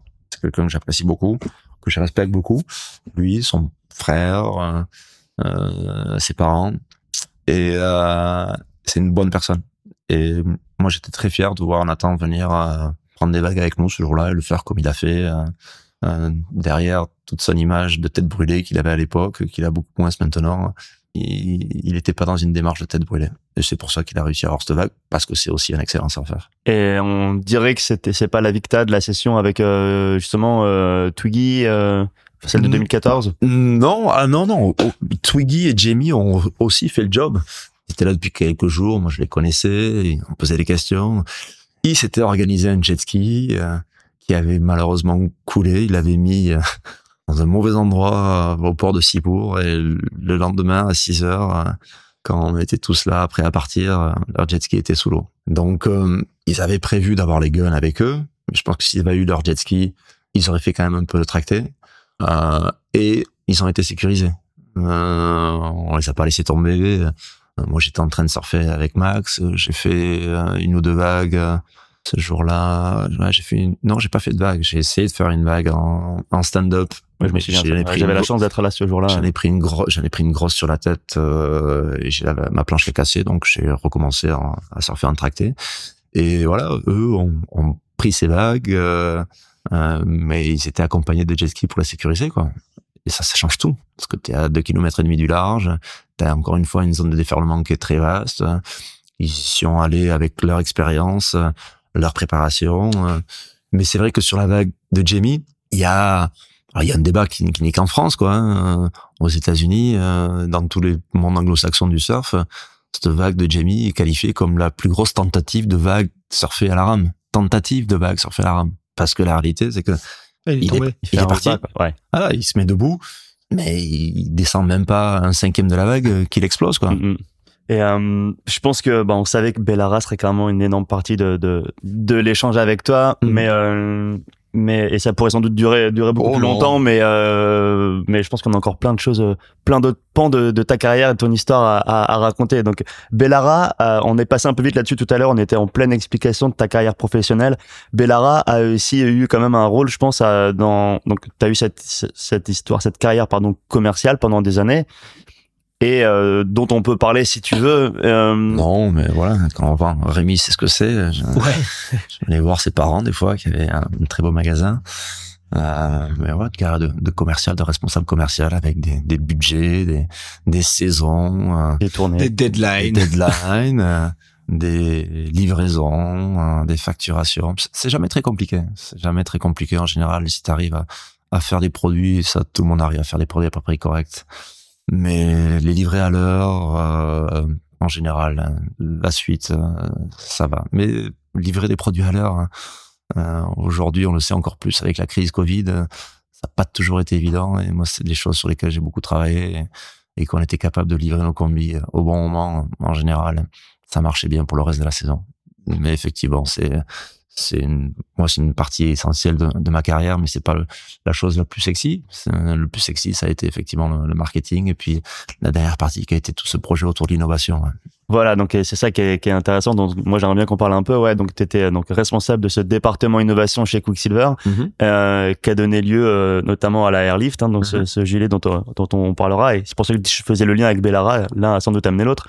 Euh, Parle-nous un petit peu justement de ce département. Est-ce que tu en es à l'origine? Quels étaient les objectifs? Et est-ce que tu peux dire que si quels étaient les, les produits euh, en développement? Est-ce qu'il y en avait d'autres que la Airlift? Tout à fait ça a été une époque un peu particulière où Quick euh, était en souffrance. Euh, déjà, il y avait eu euh, l'étape du Chapter 11 et on m'a proposé un moment de créer, parce que ça n'existait pas, un petit département innovation. Donc pour l'ensemble des marques du groupe, à l'époque, il y avait Quick, Roxy et DC. Donc un petit département avec quelques moyens limités, mais même avec peu de moyens, des fois, on arrive à, réussir à, faire quelques bons projets. Et on, a pu mettre en place quelques beaux projets pour euh, Roxy sur des vêtements de montagne avec euh, du cosméto textile. Mais c'était pas forcément le truc qui a fait beaucoup de bruit, même s'il y avait un vrai bénéfice produit avec euh, un besoin qui avait été identifié sur voilà sur des problèmes de peau sèche quand on est en montagne et on avait à, proposer une solution technologique qui était vraiment innovante. Euh, mais dès le début de ce projet que Pierre m'a proposé, euh, il y avait déjà Billabong avec Shane et, et Patagonia qui commençaient à, à, faire parler de leur veste gonflable. Et quand Billabong qui avait commencé par une euh, combinaison. Tout à fait. Et euh, quand Pierre m'a proposé de, de, lancer ce service innovation, il savait bien sûr très bien que je surfais de grosses vagues il y avait Lady Aikau qui était là, Pierre qui avait des responsabilités mondiales pour l'entreprise. Il m'a dit, je veux connaître la meilleure veste. Et je dis, OK. Et avant de quitter le bureau, j'ai dit, je me suis retourné, j'ai dit, Pierre, t'es sûr que tu veux connaître la meilleure veste? Parce que j'avais déjà deux, trois idées en tête. Il me dit, ouais. Je dis, OK, je reviendrai d'ici peu. Et donc, euh, j'ai passé les coups de téléphone que, j'ai voulu passer. Euh, et j'ai pu avoir des pistes que je pensais très bonnes. En prenant contact, euh, sous la recommandation de mon père, qui était un plongeur, avec et via le petit magasin de plongée du coin qui était à Biarritz, qui aujourd'hui est installé en Daï, j'ai pu remonter le filon pour parler à, à Aqualung, cette marque, cette société française, historiquement appelée la Spirotechnique, cette société fondée par le commandant Cousteau, et le leader mondial dans le matériel de plongée, la plongée civile, la plongée militaire, la plongée professionnelle, et qui sont des gens qui font des vestes gonflables depuis que leur société existe, parce que la flottabilité est un élément essentiel de la plongée, de la sécurité pour faire des paliers sous l'eau. Et donc, c'est des technologies qu'ils maîtrisent parfaitement. Et donc, euh, euh, suis les recommandations de mon papa qui était un plongeur et qui avait ses vestes gonflables. Je suis allé taper à la porte de ces gens-là, d'abord via un commercial, et puis petit à petit, j'ai réussi à, ça a pris quelque temps à avoir euh, le CEO qui était. Et ils étaient réceptifs? Ils ont été méga réceptifs, euh, mais en même temps, ils étaient conscients que que ça allait un peu les détourner de leurs priorités. Parce que c'est une boîte qui est euh, ouais, une boîte qui est pas négligeable qui à l'époque faisait 150 euh, millions d'euros de chiffre d'affaires dans le monde euh, avec euh, je pense ouais plusieurs centaines d'employés dans leurs bureaux en France et leurs bureaux à San Diego qui sont les bureaux principaux. Donc ils sont pas attendus que Payoli Sarasud chez Board Riders les contacts pour avoir déjà des projets à développer pour leurs propres activités mais par contre, effectivement, euh, ils ont été réceptifs parce que à la tête de la boîte, euh, il y avait un duo, un Français, qui était un, monsieur qui est à la retraite maintenant, mais que je, je remercie, Jean-Luc Dienville, qui était un, un ancien euh, militaire euh, plongeur scaphandrien, et son binôme américain était lui pas un militaire, mais c'était un surfeur. Donc quand Quicksilver qui était à l'époque euh, certes une entreprise en souffrance, mais qui était quand même une, grosse entreprise. Quand Quicksilver tape à la porte d'Aqualung et qu'il y a un patron qui est CEO, forcément il s'écoute un peu plus. Et à partir du moment où les relations étaient établies avec euh, l'équipe américaine, où il y avait non seulement un CEO surfeur, mais le directeur de l'innovation qui était lui-même un surfeur, euh, Eric, euh, c'est allé très très vite. Et effectivement, ça a pris huit mois à ce que je sois mis en relation avec Eric et à partir du moment où Eric, donc de chez Aqualung, euh, et moi avons été en contact, euh, en, dix jours, on a pu organiser une réunion euh, où j'avais fait venir Melvin Pou depuis Hawaii, Koa Rothman, Jamie et Peter Mel dans les bureaux d'Aqualung pour leur montrer qui étaient les partenaires avec qui on travaillait. Là, de suite, ils ont compris. Et au bout de deux mois, on avait déjà un premier prototype parce que c'est des gens, cette société, c'est des gens qui ont gardé toujours le process industriel de production en interne. C'est des gens qui travaillent sur du matériel de sécurité pour l'armée, euh, pour l'armée française, pour l'armée américaine, et donc ils doivent garantir une traçabilité. Alors, ils le font pas sur tous les équipements, mais sur la fabrication des gilets gonflables, c'est des choses qui gardaient euh, toujours en interne, une expertise avec euh, des ingénieurs, euh, des dames qui travaillaient sur les patrons, qui, qui avaient bossé là pendant 30 ans, 40 ans.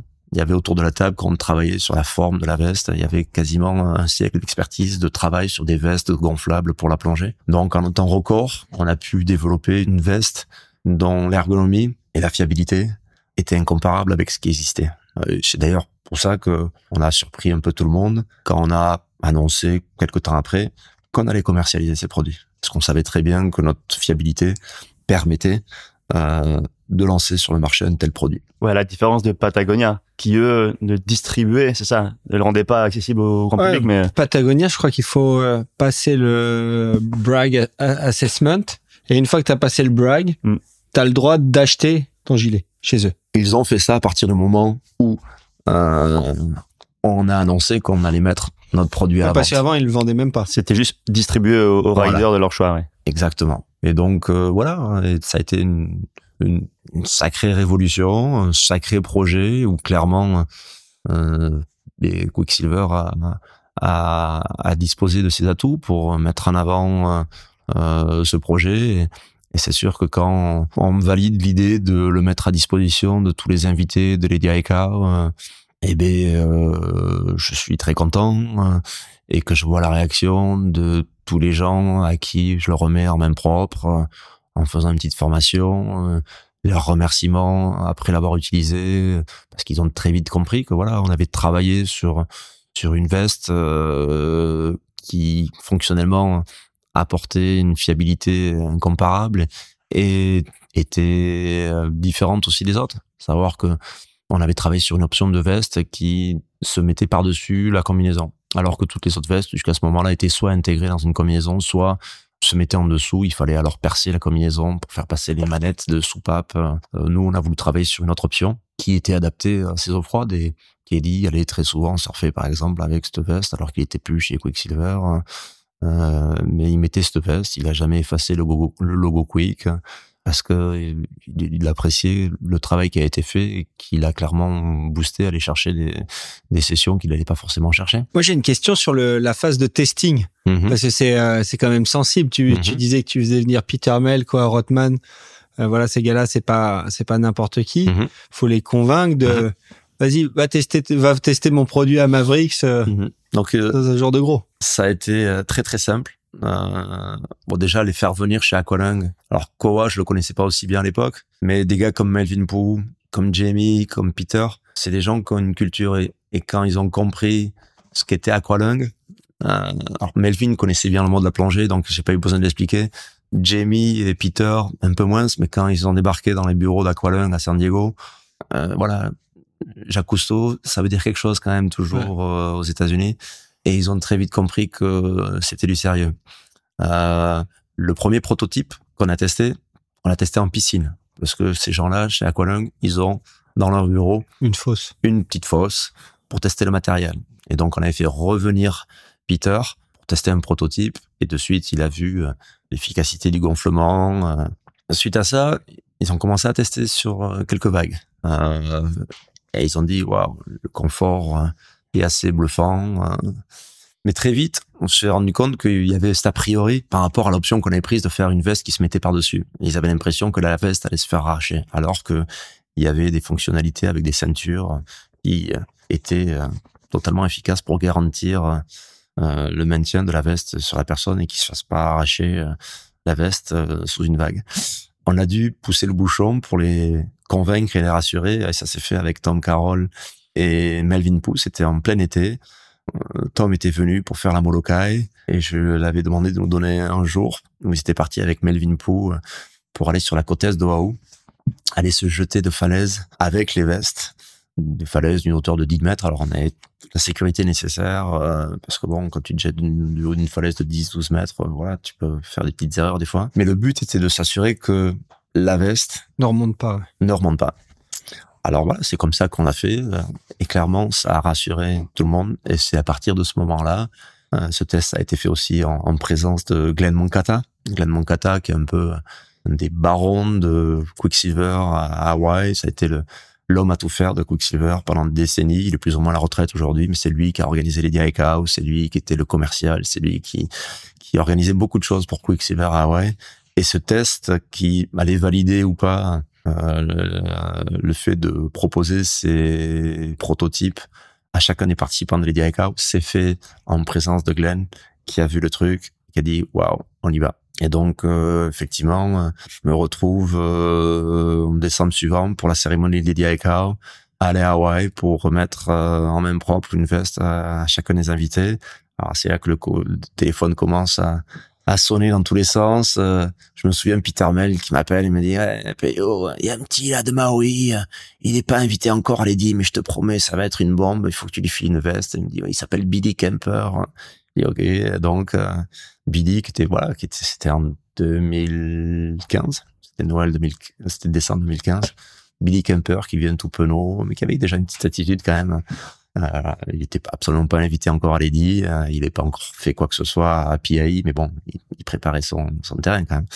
On lui a remis une petite veste euh, et la chance mais qu'on a eu avec ce projet, c'est effectivement que Lady, qui est un événement spécial pour plein de choses, mais en particulier pour sa rareté aussi. Hein. Lady, en 25 ans, ça s'est déroulé quatre fois ou cinq fois, je crois. Et bien cette année-là où on avait proposé les vestes euh, à chacun des participants et tous l'ont prise, euh, mais la compétition a eu lieu. Chance. Ouais. Et la chance. Donc je me suis retrouvé à retourner à Hawaï pour voir Lady, pour être là, pour répondre aux questions des participants, euh, parce que tous ne connaissaient pas le produit. Euh, et tous sont sortis pendant la série avec une veste gonflable, la plus grande majorité avec la veste Quick, d'autres avec d'autres vestes.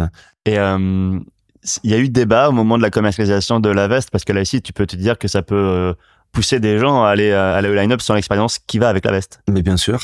Euh, il Vous y a- y attendiez, j'imagine, à ça. Bien sûr. Il y a eu des débats qu'il y a déjà eu dans le monde du surf euh, et dans d'autres mondes euh, sur des sujets similaires de technologie et la sécurité. Peut-être au moment du lige d'ailleurs, on va savoir. Ben exactement. Il y a eu ces débats euh, dans les années 60-70 aux États-Unis euh, au moment de la de l'apparition de la généralisation du leash et certains puristes qui disaient non, pas de leash parce que ça va permettre à des gens qui ne savent pas assez bien nager de venir au large. Et fondamentalement, aujourd'hui, ben, le leash, euh, voilà, c'est utilisé par 99% des gens. Sur certaines communes de France et du Sud-Ouest en particulier, c'est même obligatoire par arrêté municipal. Euh, C'est récent que ce soit obligatoire. Euh, mais les enjeux autour de la veste, euh, c'est la même chose. C'est qu'est-ce que tu fais, qu'est-ce que tu ferais de plus avec cette veste que tu ne ferais pas si tu n'avais pas cette veste? Et si tu es surmotivé, euh, surboosté dans ta confiance par rapport à cette veste, en général, ça part mal. Donc oui, on a essayé de sensibiliser euh, tous les acheteurs potentiels à ce genre de produit. euh, on les a sensibilisés euh, à ce qu'est la sécurité et que c'est pas juste une veste qui qui assure ta sécurité, que c'est aussi l'entraînement, que c'est les bonnes décisions au bon moment, aux bons endroits. Et donc, euh, on a essayé d'expliquer ces choses qui paraissent évidentes quand on les explique comme ça, mais c'est des rappels assez indispensables pour ouais pour que les gens comprennent que la technologie c'est une chose, mais que c'est pas suffisant pour assurer la sécurité, qu'il y a toute une dimension de d'entraînement, euh, de de conscience de ce qu'on fait, ce qu'on fait pas pour euh, revenir au bord et puis en profiter encore et pas et pas rester au large trop longtemps. Et toi, ça t'a pas mis un problème d'éthique par rapport justement à tout ton combat sur euh, sur la sur la sécurité? Tu t'es pas dit ouais les, les gars que je vois qui font déjà les foufous, ils vont venir euh, ils vont de- devenir encore plus foufous avec ça? Oui, mais tu sais très bien aussi que tu vas aider des gens et tu vas leur sauver la vie. Et aujourd'hui, on sait très bien euh, que depuis euh, depuis que ces produits existent, euh, la veste Airlift de Quicksilver, depuis 2015 qu'elle est distribuée en forme de prototype et depuis 2017 qu'elle est vendue, elle a permis à des gens de se sécuriser, de passer les étapes dans leur apprentissage de surf de grosses vagues. Euh, Il y en a peut-être certains qui se sont fait peur, mais à mon avis, qui se seraient fait peur sans veste. Euh, et c'est pas nouveau. Euh, Il y a une anecdote que que j'ai découverte dans tout le travail effectivement de de recherche que j'ai fait sur ce projet pour voir comment ça s'était passé dans d'autres enjeux de sécurité. Et, il y a eu des expériences très intéressantes dans l'industrie automobile où par exemple là, en Suède, qui a été le premier pays au monde à imposer euh, l'existence, et je dis bien l'existence et pas le port, mais l'existence de ceintures de sécurité dans les véhicules. La Suède a été le premier pays à imposer aux fabricants qu'ils livrent leurs voitures avec des ceintures de sécurité. C'était dans les années 60, euh, il me semble. Euh, parce que ben, les fournisseurs, avant ça, euh, je pense qu'un des principaux fournisseurs en Suède était Volvo, livrait des voitures sans ceinture de sécurité. En option. Je pense que c'était même pas une option. Mais qu'est-ce qui s'est passé quand les ceintures de sécurité ont été euh, imposées par le gouvernement suédois? Pendant deux ans, il y a eu plus d'accidents plus graves. Pourquoi? Parce que les gens, bien sûr, il y a eu tout un, un ramdam à l'époque sur la disponibilité de ces ceintures de sécurité, et les gens les utilisaient pas forcément, mais ils se sentaient en sécurité et ils allaient plus vite. Et donc, cette expérience en Suède qui a été euh, étudiée par des économistes euh, a démontré que effectivement la technologie n'était pas la seule chose nécessaire pour améliorer la sécurité, mais qu'il y avait tout un volet formation, éducation, sensibilisation. Et c'est ce qu'on a fait euh, quand on a mis en place ce projet. On a peut-être pas de manière aussi véhémente que Patagonia en imposant de passer des diplômes du BRAG, mais on, a quand même euh, expliqué euh, ce que c'était la sécurité et sensibiliser les, les utilisateurs et les acheteurs potentiels au fait que acheter une veste est une chose, mais que c'était pas la seule chose à faire pour euh, continuer à surfer en bonne santé. Et tu sais combien de vestes ont été distribuées et euh, vendues à travers le monde? Oui, exactement. Tu veux pas le dire Tu veux pas le dire? Non, mais ce que je peux dire, C'est une bonne vente? ce que je peux dire, c'est que ça, ça a surpris beaucoup de gens chez Quicksilver. C'est vrai qu'on voyait régulièrement des petits points rouges sur les photos de line-up euh, Quatre Coins du Monde. Pour un produit technique euh, qui avait un coût de développement. Et puis après, ben voilà, il y a les il y a les coefficients commerciaux appliqués, les marges à faire. Et justement, c'est l'économie. euh, C'est un produit qui se vendait à 1000 euros. T'en parles, c'est un- c'était un produit qui était rentable ou c'était un produit purement image? Ah, clairement, euh, en soi, c'était un produit qui était rentable. Euh, maintenant, la rentabilité, c'est pas juste euh, le fait de voir de vendre, je dirais, ouais, quelques centaines, peut-être quelques milliers de produits. Euh, c'est pouvoir en vendre beaucoup plus hum, pour que ça devienne rentable. Euh, mais euh, le produit en soi a été rentable parce qu'il a été vendu au prix où il fallait le vendre pour que ce soit rentable et pour assumer les coûts de développement qui n'étaient pas neutres. Et pour Euh, pas le rendre accessible aussi à n'importe qui, peut-être, c'était un, un prix qui pouvait. Non, même je- pas, même non, pas dans non, c'est- bien sûr que c'est un prix qui, qui est encore une fois euh, euh, limité le nombre d'acquéreurs potentiels. Mais il y a peut-être des gens qui ont acheté ce produit euh, qui en avaient absolument pas besoin, qui clairement étaient des voilà les profils typiques de gens qu'on aurait préféré pas voir avec ça. Mais bon, euh, euh, une fois que tu mets un produit sur le marché, euh, ça fait partie euh, du jeu. Euh, et le prix, voilà, il n'y avait pas beaucoup de produits chez Quicksilver qui étaient vendus 1000 euros. hein. Euh, c'était euh, la réalité du coût de développement qu'il y avait, le coût de fabrication et les marges commerciales normales à appliquer euh, quand on est une marque. Donc, et les raisons pour lesquelles euh, il a arrêté d'être euh, et produit et commercialisé? Euh, je ne sais pas officiellement parce que ce projet, euh, depuis qu'il a été lancé, euh, moi j'ai pris mes distances avec le groupe Board Riders. J'ai pas l'impression que c'est totalement disparu parce que j'ai encore regardé il y a pas longtemps. Il me Ah, ok, ben non, mais c'est moi qui me trompe alors. C'est toujours sur le site, mais effectivement, euh, j'ai pas l'impression qu'il soit au- aussi disponible qu'il ne l'était en Europe, mais je sais qu'aux États-Unis, il est toujours disponible. D'accord, ok. Est-ce qu'il y a eu d'autres produits euh, euh, sortis de, de ce département de l'innovation, outre l'airlift et ces produits euh, cosmético-techniques, Roxy? Ouais, on- alors dans l'innovation, en fait, ce qu'il faut comprendre, c'est que derrière euh, un projet qui arrive euh, en marché, il y a très souvent une multitude de projets qui sont arrêtés, qui sont en cours de développement, dont on n'a jamais parlé parce qu'on n'est pas arrivé sur des phases de lancement, mais on travaillait sur des outils euh, et des dispositifs électroniques euh, d'analyse du mouvement du corps, euh, à l'image de ce qui se fait dans le golf, euh, pour travailler les swings. et des choses qu'on préparait, en particulier autour des piscines à vagues, des choses qu'on a testées sur le site de Wave Garden en Espagne et que j'ai eu le plaisir de voir euh, lancé par Microsoft il y a quelques mois. Il y a eu une petite annonce qui a été faite d'un partenariat entre Microsoft et l'équipe des États-Unis de surf sur des projets sur lesquels on était en train de travailler aussi il y a quelques années. Donc voilà, il y a l'innovation dans le sport. Faut bien comprendre que c'est pas c'est pas révolutionnaire comme ça peut l'être dans l'industrie pharmaceutique, l'informatique, euh, l'aéronautique. C'est souvent des applications euh, de technologies qui existent déjà. Et l'exemple de la veste est, un exemple typique où euh, il y a une révolution par rapport au monde du surf que de proposer un tel produit à la vente, mais d'un point de vue technologique industriel, des vestes gonflables, euh, aqualung, la spirotechnique, ils faisaient ça depuis quasiment un demi-siècle. Donc pour eux, entre guillemets, ça a été euh, ça a été facile et très rapide de nous aider à développer un produit euh, fiable qui nous a donné la confiance de le lancer en marché. Mhm.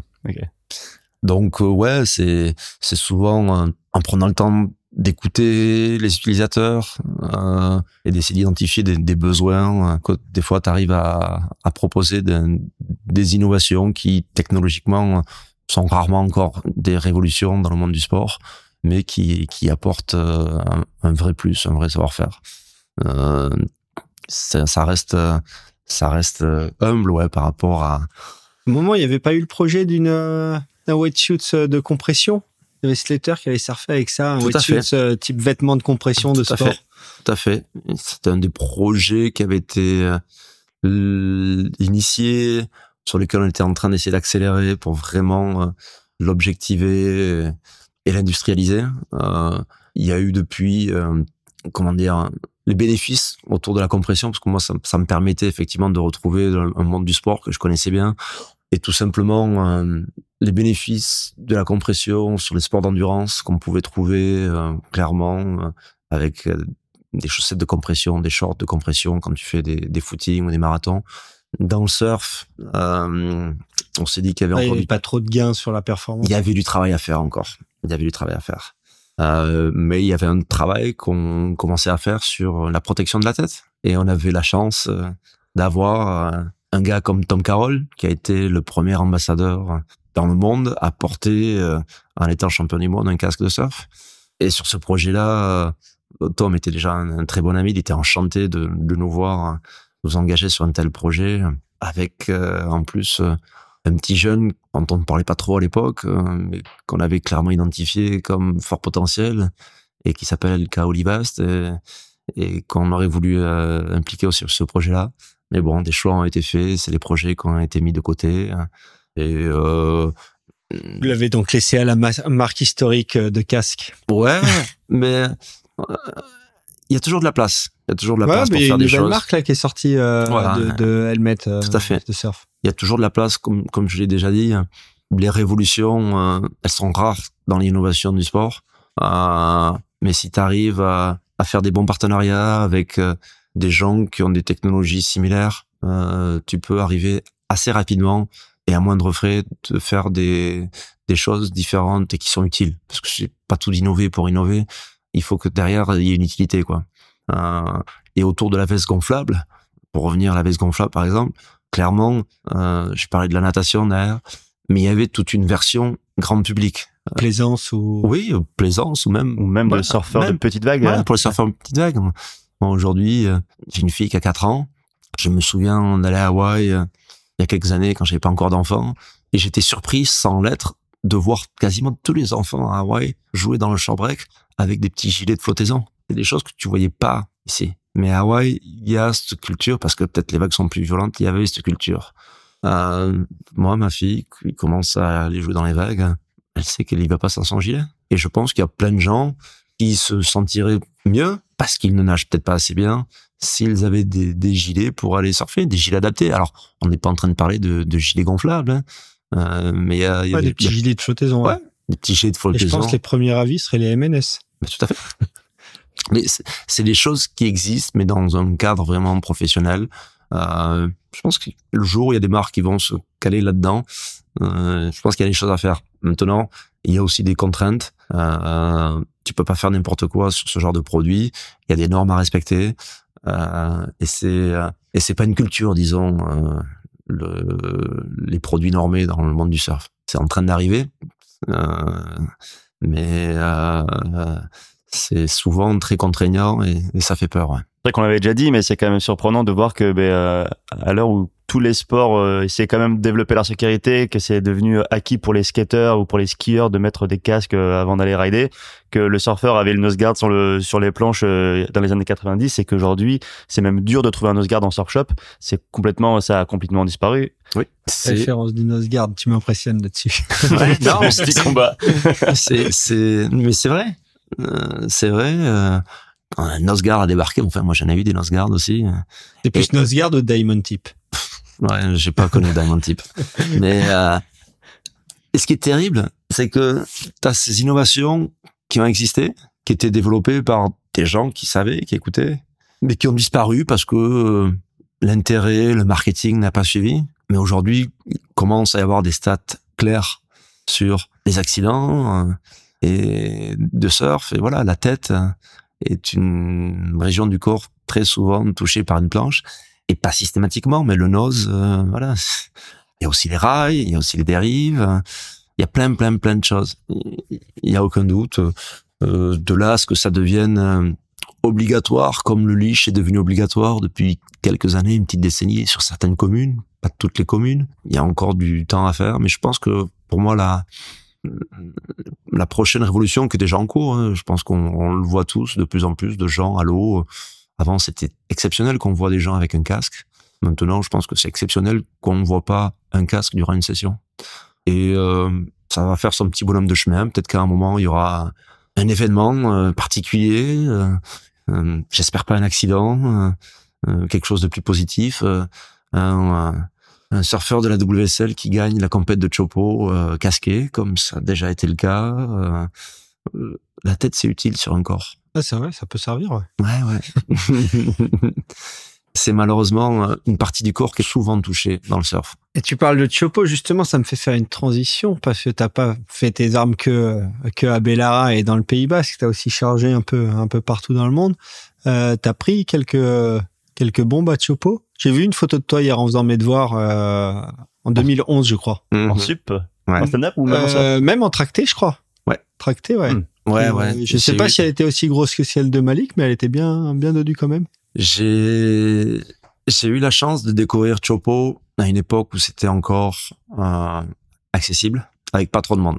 Euh, j'ai pas eu cette chance sur euh, Pipeline, ou quand j'ai commencé à aller à, à Hawaï, euh, pour mon voyage, c'était en 99, c'était déjà la guerre. Euh, Di- Didier avait déjà peut-être arrêté d'y passer les hivers, mais Didier Peter, euh, qui a été quand même, je pense, un des premiers français, alors c'est pas le premier français à prendre des belles vagues à pipe, il y a le Lyon qui l'a fait, il y a Seb Saint-Jean, il y a Agnès qui a eu une très belle vague à pipe, euh, mais Didier a quand même été le premier à être vraiment respecté. Avait Didier sur pipe et Laurent sur backdoor. Voilà. Et, et Laurent, mais à quel coup, quoi? À passer les hivers, à rester là, en face, à attendre le bon moment euh, pour aller à l'eau euh, une heure parce que ça s'est vidé de, des cadors du coin. Moi, ça, j'ai pas eu la chance de pouvoir le faire, mais je pense pas que j'aurais eu la patience de rester là, concentré sur un spot. Par contre, effectivement, euh, j'ai pu aller à Chopo pour la première fois en 2000 et c'était encore calme. Et donc, j'ai pu, euh, entre mon premier voyage en 2000 et effectivement, euh, cette vague que j'ai eue euh, en tracté, euh, tracté par Aymana qui connaît le spot euh, comme sa poche, euh, j'ai pu en pas mal de voyages prendre ma place à Chopo et avoir de très très belles vagues à Chopo. Euh, ça fait quatre ans que je suis pas retourné. J'aimerais bien pouvoir y retourner, mais j'appréhende un peu parce que je pense qu'il y aura un peu plus de monde. Je pense qu'on peut toujours trouver les bons moments pour aller à Chopo. Euh, et c'est un endroit effectivement avec lequel j'ai pu développer une relation un peu particulière. Il y a d'autres endroits en Polynésie. Avant que Chopo ne soit sous les feux de la rampe, euh, il y a d'autres endroits où il y a de très belles vagues, de très grosses vagues. Sopinus. Sapinus est un de ces endroits où j'ai eu de très très belles vagues. J'ai d'ailleurs eu ouais, une de mes rares victoires sur euh, le tour mondial de stand-up. J'ai pu euh, faire ça à Sapinus et c'était une grosse satisfaction parce que c'est une vague euh, méconnue, euh, mais qui était Chopo avant Chopo et qui passait une certaine taille est vraiment équivalent à Chopo. Et sur les autres spots de, on va dire les autres spots de gros référents, t'as pas eu envie de, de t'y frotter, type euh, Nazaré, Mavericks, PAI, ou, ou même euh, plus près en Irlande, Mulugmore Si, mais je l'ai fait. On l'a pas forcément dit, mais là, dans le livre, effectivement, on- je raconte euh, notre euh, découverte de Nazaré. Ah ok, t'y as été, ouais. Mhm. Je suis allé deux fois. Une fois en 2005. On était, voilà, Bellara a été surfé. C'était un peu les cadors du gros surf en Europe, mais on avait nos potes portugais, José Gregorio et tout ça, qui commençaient à faire du surf tracté. Ils nous disaient, venez, venez, venez. Et puis un jour, en janvier 2005, j'étais sur le point de partir m'expatrier aux États-Unis euh, pour ma carrière professionnelle. Et on est parti pendant trois jours euh, pour aller à Nazaré. La mer était démontée et finalement on s'est retrouvé à faire une session euh, très sympathique à l'entrée de Cascais, à l'entrée du Tage en fait, avec j'étais avec Max, euh, Yann était avec Seb, il y avait Michel et Vincent qui étaient descendus. Et puis euh, José était là, il y avait Thiago qui était là, qui était pas encore dans le top mondial du surf. Et on a vu de très belles vagues, 400 mètres. Thiago avait fait un sacré festival. Mais euh, on n'avait pas été à Nazaré à l'aller parce que c'était démonté. Le lendemain, c'était un peu plus petit. En rentrant, on nous avait dit allez, voir Nazaré quand même. Et José était venu avec nous. Et on s'était retrouvés sur les falaises, euh, telles qu'on les voit aujourd'hui, mais bondées de gens. On était seuls. Et on regardait. Et ça nous paraissait intouchable. C'était... euh, j'ai revu la photo il y a pas longtemps. Je l'ai fait publier dans le livre. Ça serait un Nazaré presque normal aujourd'hui, je pense. Mais à l'époque, ça nous paraissait juste intouchable. Alors, je pense que c'était quand même assez, assez brouillon ce jour-là. Et on a vu le truc, on était là, waouh. On est rentré, on était venu en voiture avec notre jet ski, on est rentré. Moi, je, je pars, euh, partais pour cinq ans à l'époque. Finalement, je suis revenu au bout de deux ans et demi pour une expatriation professionnelle en, Amérique du Nord. Euh, donc, j'étais plus là. Mais trois mois après, Vincent, Michel, Yann, Seb, euh, je crois François aussi, étaient retournés à Nazaré pour euh, la première session qu'ils ont fait avec José, Gregorio, avec, euh, je sais pas si Thiago était là, dans un Nazaré, euh, voilà, de, de 5-6 mètres. Il est peut-être pas aussi gros que ce qui surfe euh, quasiment tous les jours aujourd'hui, mais Nazaré était connu, ça surfait. Euh, il y a eu après l'effet Nazaré 2010. Mais là aussi, je me suis retrouvé par hasard au bon moment, au bon endroit. Je dis par hasard parce que j'ai toujours refusé de d'aller chasser les swells euh, comme des gens le font parce que déjà j'avais pas le temps avec mon travail mais parce que c'était pas ma conception du truc et en fait je m'étais retrouvé en novembre 2010 au Portugal pour le travail en tant que directeur commercial euh, de la division technique de Quicksilver donc j'avais deux, deux tournées une tournée pour les produits plus d'optique et de montres et j'avais une tournée pour les, pour les combinaisons la tournée combinaisons ça se faisait avec José Gregorio et c'était novembre 2010 et en fait moi depuis le début de l'année c'était la première année où je faisais le, le tour mondial de stand-up donc la première étape, c'était fait en février à Sunset. J'avais fait la finale. Il y a eu l'étape en France où j'avais refait la finale. Donc les quelques personnes qui me connaissaient déjà à Hawaï savaient qui j'étais, mais là, il y avait un peu plus de monde qui me connaissait. Et donc je me retrouve en novembre 2010 au Portugal pour une tournée commerciale et j'entends que Gareth McNamara vient d'arriver au Portugal, invité par je ne sais qui, euh, pour euh, découvrir la vague de Nazaré. avec, José, on rigole un peu. Et puis, euh, trois heures après que j'arrive au Portugal, euh, je reçois un SMS de Gareth McNamara. Et hey, j'ai entendu que tu es au Portugal. Je suis là. On va aller surfer cette vague de Nazaré. J'ai besoin que tu viennes avec nous. Euh, euh parce qu'en fait, je suis tout seul. Alors bon, j'étais pas là pour euh, pour du surf. J'avais même pas de combi. et en fait, on s'est retrouvé trois jours après au port de Nazaré avec José et Gareth McNamara qui était seul. Et donc, on est allé à trois à deux jet skis pour la première session de Gareth à Nazaré. Donc on a chacun pris nos vagues. C'était un très joli Nazaré. Pas les sessions les plus énormes qu'il y a aujourd'hui. Mais moi, ce qui m'a impressionné ce jour-là, en fait, plus que la vague et l'environnement qui était déjà impressionnant, c'était les filets de pêche. Parce que la zone de déferlement était quadrillée de filets de pêche. Ouais, ça met en confiance, ça. Et des filets de pêche qui étaient bien tendus. Et d'ailleurs, c'était impressionnant de les voir résister, parce que c'était quand même un Nazaré à 6, 7, 8 mètres. Et tu vois, les vagues qui passaient, les, filets qui s'enfonçaient, qui revenaient à la surface. Mais voilà, les pêcheurs ont toujours été là à Nazaré. Les pêcheurs, c'est eux les vrais guerriers de la mer. C'est eux qui perdent leur vie très souvent. J'ai beaucoup de respect pour ce monde de la pêche. J'ai euh, des oncles qui étaient pêcheurs. Je connais plein de gens qui ont, des accidents. Putain, enfin, c'est un monde de guerriers, la pêche. Nous, ce qu'on fait en tant que surfeur, c'est rien, quoi. Et à Nazaré, ben voilà, les pêcheurs ont toujours été là, ils ont toujours pêché sur la plage nord.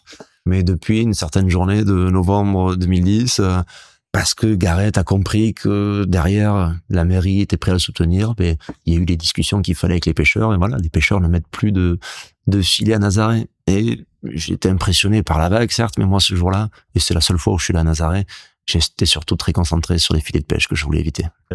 Mais ouais, y a on a retrouvé quelques photos.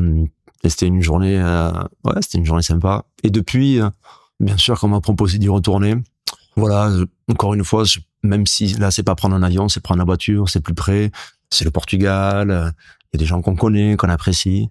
Euh, j'ai pas eu le temps.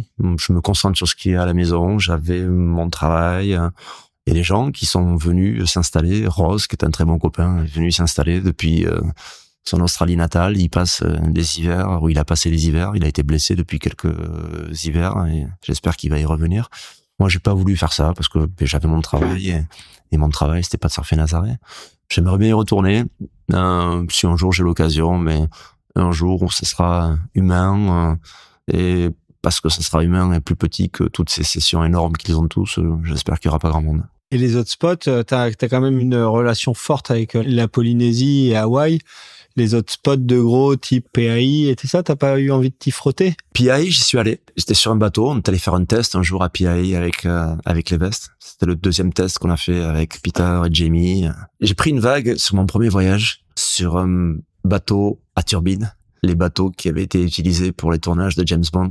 Dave Kalama m'a fait monter sur ce bateau. Il était au pilotage et j'ai pas eu le temps de comprendre qu'on était euh, en train de, alors, avec toute l'assurance nécessaire, il y avait personne à l'eau mais euh, ça a été un, coup de bluff assez, assez hallucinant.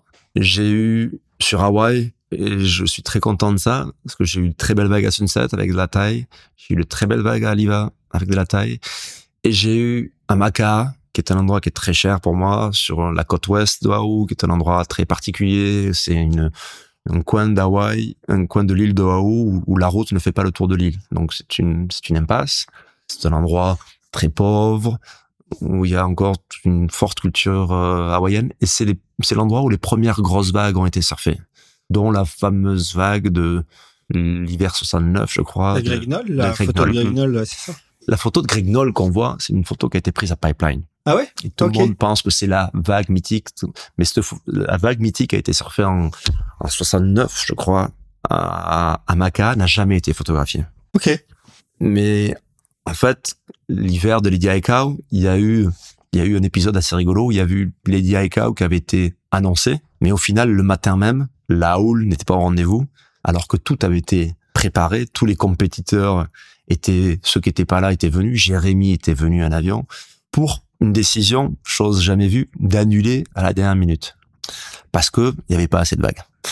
Et en fait, il y a eu toute une série de houles après ce jour-là, euh, avec de la grosse tempête, pour que la compétition de Diaika soit faite finalement dix jours après. Jérémy, à ma grande tristesse, n'avait pas pu revenir à temps. Euh, mais pendant ces dix jours où il y avait eu de la grosse tempête, quand il y a la grosse tempête sur le North Shore, en général, sur le West Side, ça filtre. Et je me suis retrouvé un jour à Maca, un jour très gros, où tous les cadors étaient là, les frères Florence, tout le monde était là. Et comme je connaissais bien Maca, en plus, il y avait Brian Keolana qui, qui était là, qui nous sécurisait, qui me sécurisait moi en particulier avec le jet. J'étais parti avec un, un très bon copain qui s'appelle Kamaki Worthington, qui est un, un très bon surfeur local, qui est un pompier du North Shore. C'est quelqu'un que j'ai rencontré au travers euh, du stand-up. Il était en finale la première fois. On s'est retrouvés à Sunset ensemble en finale. Et c'est un gars qui est un Américain, mais qui a une vraie culture francophone parce qu'il a de la famille polynésienne. Et on s'est retrouvés ce jour-là au large, à Maca, à prendre euh, de sacrées vagues. Donc ouais, j'ai eu, j'ai eu mes belles vagues à Hawaï. J'ai eu des grosses vagues. Pas forcément besoin de le dire. C'était pas des moments qui ont été photographiés. Jamais sur les spots mythiques, euh, sur les spots photographiés, mais je m'en fous. Ouais, comme tu dis, toi, ton, ton délire, c'est pas spécialement de voyager pour le gros surf. Si le gros surf est là quand il est, tu prends, ouais. tu prends l'opportunité. Exactement. Et puis le faire dans des endroits que tu connais un peu. J'ai, j'ai eu euh, un endroit qui a été un peu connu à un moment hein, quand j'ai habité en fait en Amérique du Nord pour le travail. J'ai habité entre Los Angeles et Vancouver.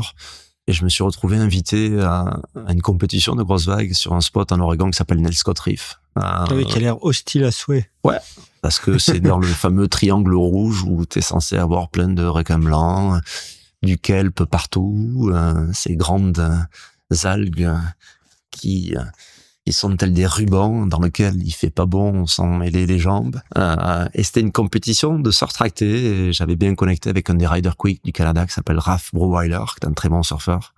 Et d'ailleurs, il y avait Peter Mel, tous ces gens-là de Santa Cruz qui avaient débarqué on était là, l'équipe franco-canadienne. Mais on est allé arriver jusqu'en finale et on avait eu quelques belles vagues sur ce spot d'exception qui est Nelska Reef aussi.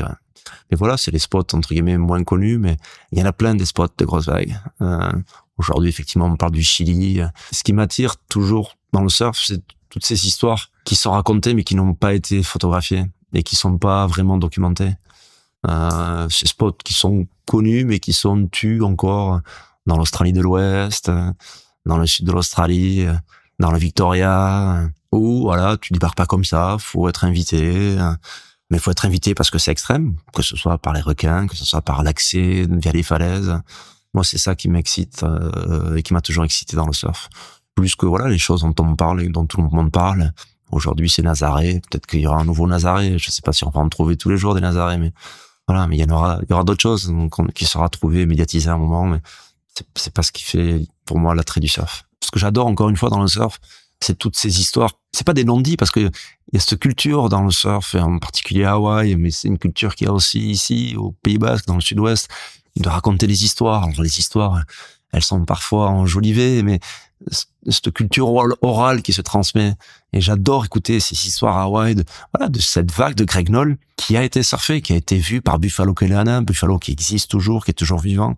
Moi, je l'ai entendu raconter cette histoire de cette vague de Greg Noll, mais elle a jamais été photographiée. Ça, c'est fantastique. Dans un monde aujourd'hui où tu vois des photos pour un oui, pour un non, moi, je préfère ces histoires-là, tout comme je préfère ben, l'histoire qui, je sais, est réelle, alors qui racontée du bout des lèvres, mais la vague de 100 pieds, elle a été surfée. Jerry Lopez l'a encore dit il y a pas longtemps, mais on sait très bien que entre l'herbe et son entourage, ils l'ont surfé à la vague de 100 pieds. Est-ce qu'elle a été photographiée ou pas J'en sais rien. Est-ce que la photo existe mais qu'ils veulent la garder J'en sais rien. Mais on sait qu'elle a été surfée. Alors ça se sait dans un petit milieu. Mais aujourd'hui, c'est sûr que quand tu vois les gens, ouais, on cherche la vague de 100 pieds, la vague de 100 pieds. Ce sera l'épilogue de la série. Ouais. euh, Ça, ça, ça veut dire HBO. ça veut dire quoi? Ouais, ouais. ça veut dire quoi?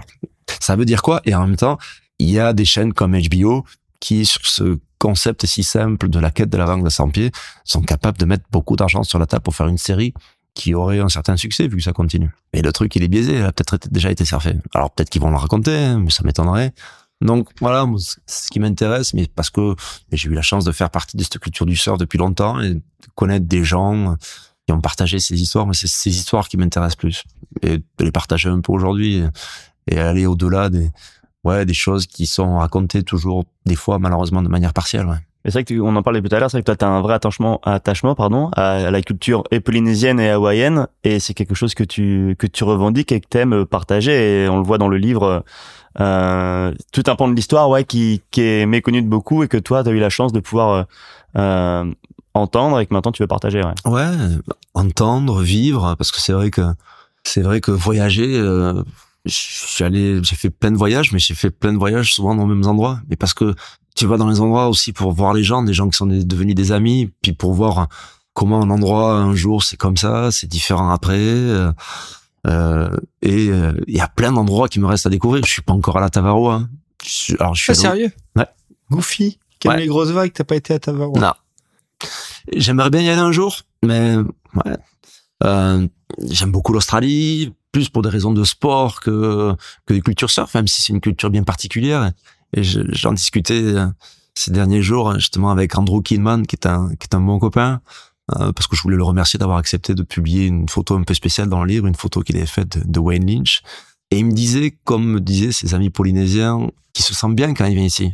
Mais comme moi, je me sens bien, voilà, quand je vais là-bas, parce que euh, au-delà, voilà, il y a la Polynésie hawaïenne, euh, américaine, et puis il y a la Polynésie française, Tahiti, et puis toutes les îles. Mais il y a quand même euh, des similitudes au niveau de la Polynésie euh, que moi je retrouve ici, ce, ce sens de voilà du, du passer des bons moments ensemble.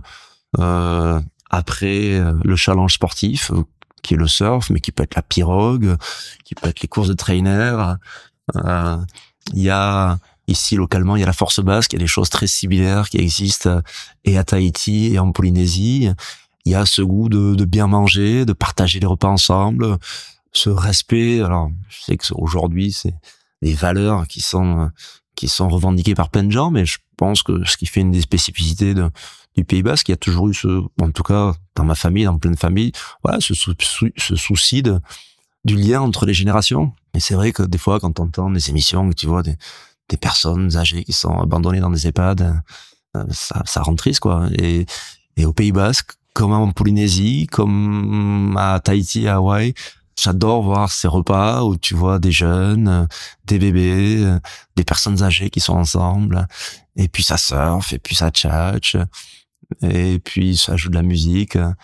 Alors bien sûr que c'est très, c'est universel, hein, mais euh, il y a ces trucs euh, moi que j'ai senti et que ces gens euh, qui sont devenus des amis, voilà, les, les Brian Keolana, les Melvin Pook, quand ils sont ici, ils se sentent en général très très bien, même si c'est pas une île, même si c'est pas le Pacifique. Brian a cette citation que que j'aime bien reprendre et que j'ai repris, je crois, dans le livre. Mais oui, je l'ai reprise. Euh, on n'est pas séparés par les continents, on est connectés par les océans. Ça veut pas dire grand chose, mais ça veut dire beaucoup.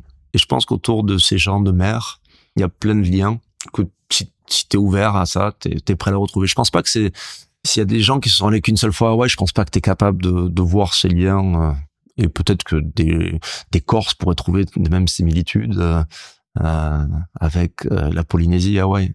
Moi, voilà, je suis originaire d'ici, du Pays Basque, et je trouve plein de similitudes. Mais effectivement, là, je viens de citer la Corse, qui est un autre contexte, mais il y a, je, je me sens bien quand je vais en Corse. hein. J'y suis retourné il y a pas si longtemps que ça, et euh, les vagues, ils sont rares, mais peuvent y être très belles. Et il y a, voilà, un, vrai, un vrai souci de la famille, euh, des fois même euh, des clans. C'est encore d'autres enjeux. Et on en parlait tout à l'heure, euh, il y a tout un pan de ta de ton activité sportive où tu as été on va dire très innovateur et très ouvert à, tout type de support. Donc as le sup. Tu as été un des précurseurs, euh, du moins au niveau hexagonal, Mhm. à, à pratiquer, à pratiquer à haut niveau. Comme tu disais, tu as suivi le, t'as suivi le Tour Pro, tu as, Ouais, même bien performé sur le Tour Pro. Alors ouais, effectivement, euh, j'ai eu la chance. euh, Il y, a- il y a deux choses. Il y a- il y, a effectivement le Tour Pro, c'est presque anecdotique, mais bon, je, ça, ça fait partie des choses dont, ouais, dont je suis fier parce que il y a une- il y a un petit regret de pas avoir gagné ce premier titre mondial que que j'ai. Ouais, t'étais proche, non Ouais, ouais, ouais, mais Désolé de, Non, non, non. de Oh, a- le couteau.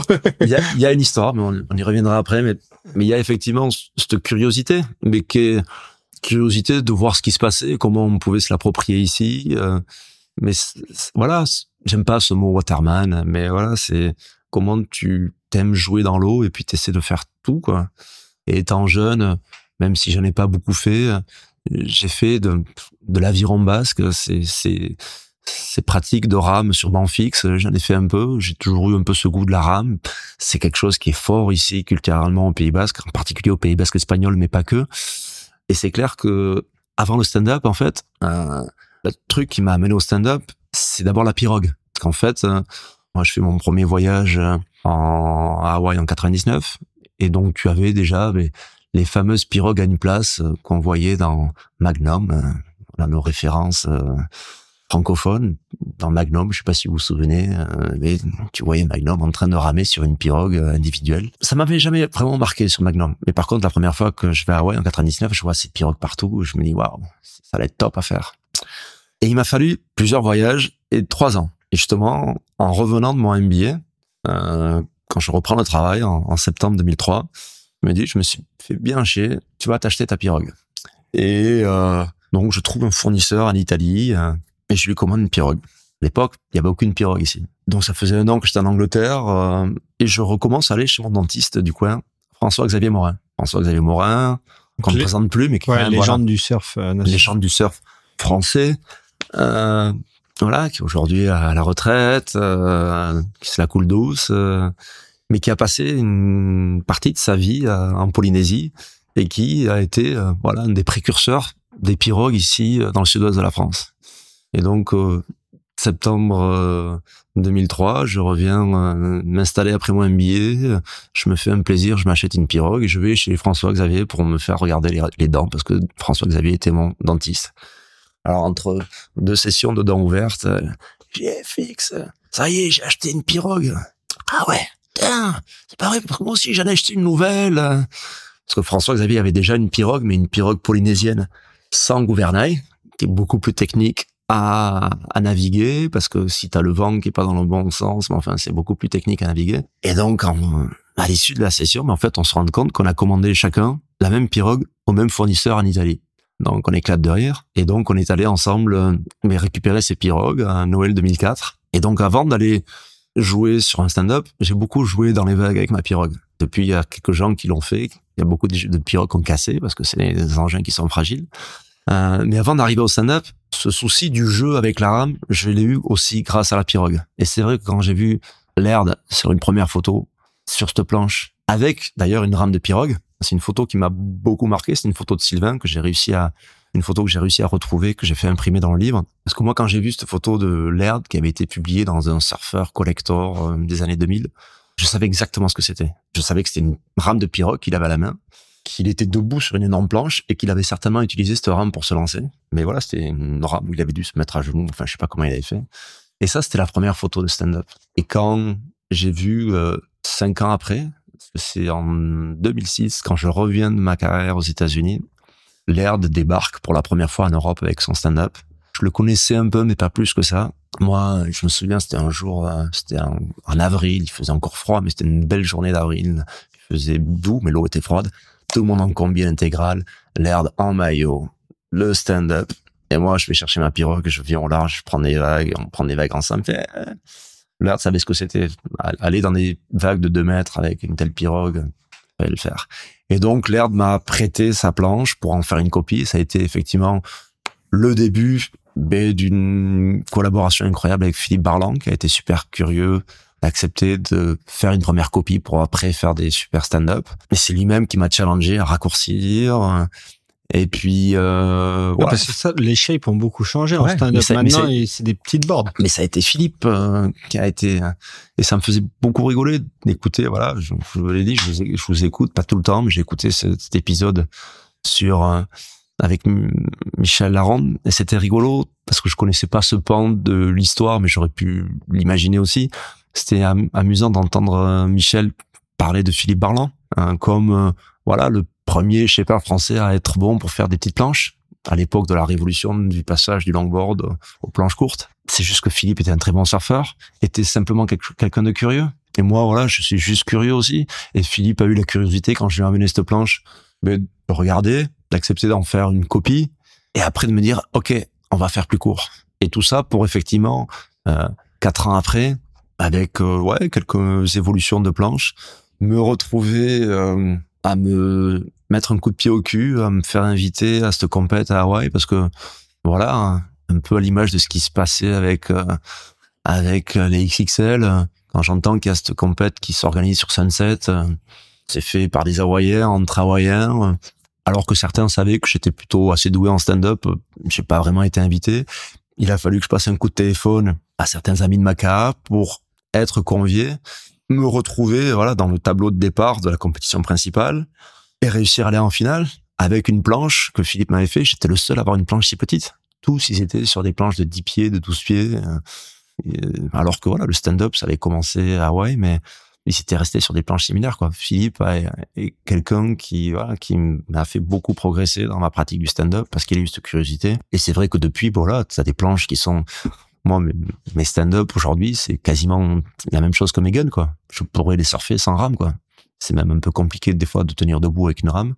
Mais Ouais, voilà. comme t'attends les vagues au pic, t'es obligé Ouais. de te- de. Et ça, ça a été ouais, un moment as- assez incroyable de, de se faire connaître et respecter à Hawaï. Alors voilà, mes, mes amis de Maca m'ont m'ont permis d'être invité euh, dans le tableau principal de la compétition. La petite anecdote rigolote quand même, c'est que un gars comme Kai Lenny, qui débarquait de Maui, alors qu'il était tout jeune, mais voilà, qui venait de Maui avec euh, ce background plutôt de windsurfer, il n'a pas eu droit à sa place euh, dans le tableau principal. hein. Il a été euh, dans le tableau qualificatif qu'il a gagné pour se retrouver dans le tableau principal, pour se retrouver en finale avec euh, donc cet Kamagi dont j'ai parlé tout à l'heure et un autre qui s'appelle Kekoa Belsoa qui est, qui est un très bon longboarder de, de Maca et donc Kai qui s'est retrouvé en finale et qui a gagné. Donc voilà, tous ces a priori sur ouais, moi le français, alors moi j'ai pu tirer les cordes pour être là. Et puis voilà, la première année en 2010 euh, euh, à Sunset, euh, toute l'année qui se passe où je fais encore plusieurs finales et je perds euh, le titre sur la dernière épreuve. C'était un peu sur une erreur technique. C'était une série à de 20 ou 30 minutes. Je crois à la 20e minute, les juges qui m'appellent, Peyo, t'as passé ton quota de vagues. T'as utilisé tes 10 vagues. Et là, je comprends pas et je comprends de suite. Ou en fait, les 4-5 vagues sur lesquelles, pour moi, Ah, t'as juste checké, j'ai juste checké, ils les ont pris pour des vagues. ils ont considéré que c'était des vagues sur lesquelles ils m'ont mis 0-1. J'étais pas parti. J'étais fou parce que je me suis fait éliminer pour ça alors que je pouvais gagner cette série en la main. Et alors, j'avais encore une demi-finale à faire.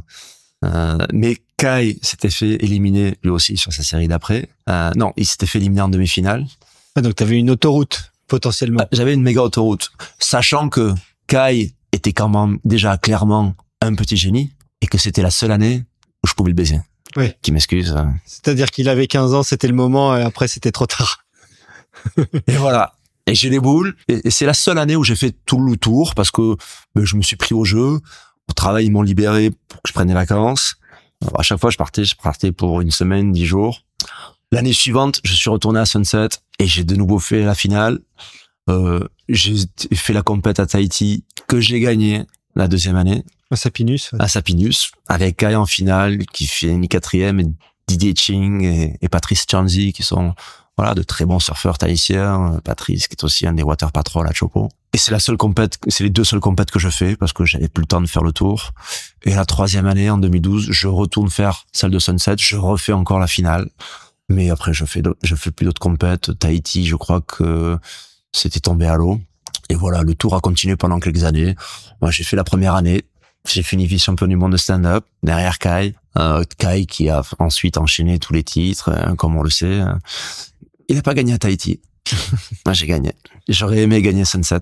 Euh, même si un jour, il y a un truc qui doit se refaire à Sunset, j'aime bien parce que c'est vraiment une très belle vague qui, qui nous fait penser un peu à Guettari et, qui est très similaire, qui est un peu différente aussi, mais qui est vraiment un très bel endroit. Et pour les puristes du surf, du North Shore, quand tu sais, euh, quand tu sais trouver ta place à Sunset, en général, ça te donne des crédits parce que l'espace est vaste, les courants, la section de bord qui est radicale, la vague qui est quand même super puissante. Euh, c'est, c'est un sacré challenge Sunset. Et, et ouais, je suis fier d'avoir réussi à, à bien maîtriser l'endroit.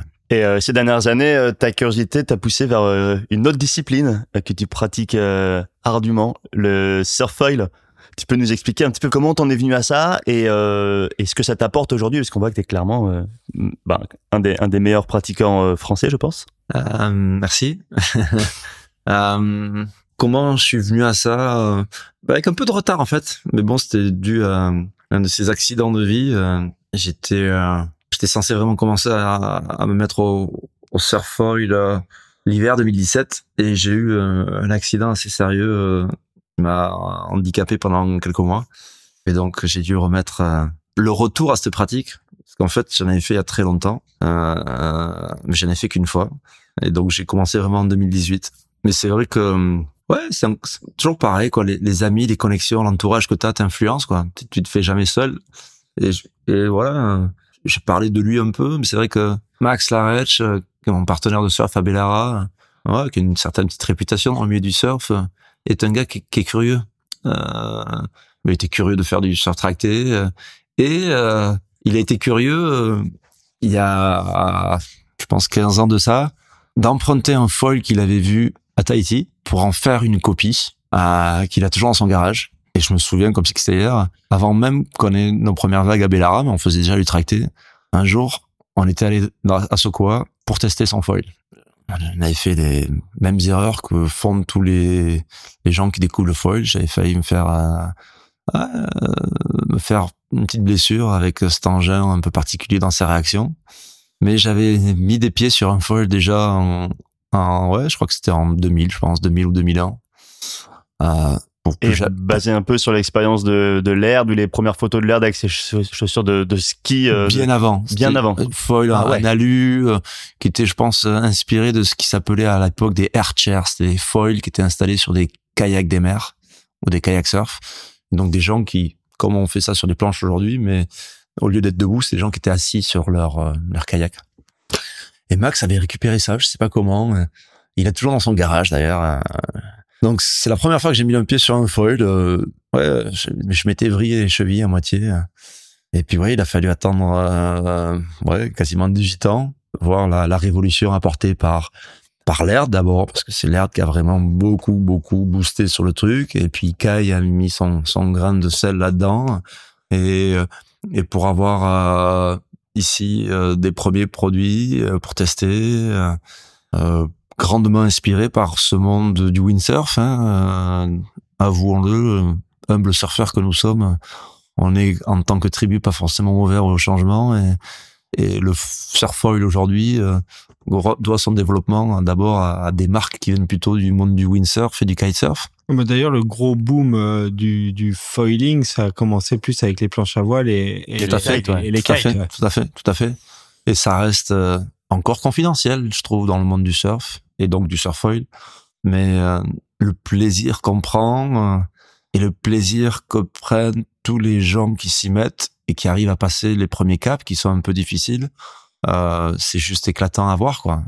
Parce que pour faire du foil, il faut avoir euh, une bonne grosse base de surf. Si t'as pas 10 ans de surf derrière toi, tu peux pas y arriver, tu peux te faire très mal. Et donc tous les gens qui se mettent au foil sont en général des gens qui connaissent bien le surf, qui peut-être des fois ont pris distance avec le surf pour telle ou telle raison, des fois des gens qui continuent à faire beaucoup de surf, mais en général la, la règle, si ça doit être une règle, quand tu commences à te mettre au foil et que tu commences à maîtriser le truc, tu t'éclates tellement que ouais, tu fais que ça quoi. Et c'est effectivement un peu ce qui se passe pour moi depuis depuis 2018. Alors je continue euh, dans les grosses vagues à sortir mes guns euh, avec mes rames. Je fais exceptionnellement un peu de shortboard de temps en temps et euh, effectivement beaucoup de foil, beaucoup de surf foil euh, dans des endroits qui sont adaptés à la pratique parce que tous les endroits ne sont pas adaptés à cette pratique de surfoil. Euh, et ce qui est très rigolo, c'est que euh, un des endroits de rêve qu'on a en France, euh, et je pense pour le dire même en Europe, même si bon, il y a, y a, pas que il y a pas que cet endroit en France, il y a pas que cet endroit en Europe, mais c'est un endroit qui attire beaucoup de gens. Maintenant, c'est la baie de Saint-Jean-de-Luz, qui est le premier endroit où j'ai surfé quand j'ai fait mon premier ma première excursion hors des plages d'Andaï. Voilà. Premier surf trip quoi. Mon premier surf trip. ma mère m'amène chez mon cousin Chabi. Euh, on descendait à pied ou à vélo parce qu'il habitait au-dessus euh, pour une session dont je me souviens toujours. C'était fin août, juste avant la rentrée. Euh, des vagues incroyables. On était au bol du milieu qu'aujourd'hui on traverse en foil à pleine vitesse. moi, j'ai un souvenir de ce surf trip incroyable. C'est un endroit qui était très peu surfé historiquement parce que une vague a priori molle, même si c'est pas tout le temps le cas moi, c'est toujours un endroit où j'ai traîné pour y faire de la pirogue, pour y faire un peu de stand-up, pour y faire des initiations. Et c'est vrai qu'avec le surfoil, je rigole de retrouver des, des, amis que je connais depuis longtemps, avec qui je faisais des compétitions, qui sont restés euh, figés sur le shortboard et qui se mettent maintenant au surfoil et qui découvrent simplement la baie de Saint-Jean-de-Luz, baie qu'ils connaissent de nom. Ils habitent à Biarritz, ils habitent à Anglette, mais ils n'y avaient jamais mis les pieds.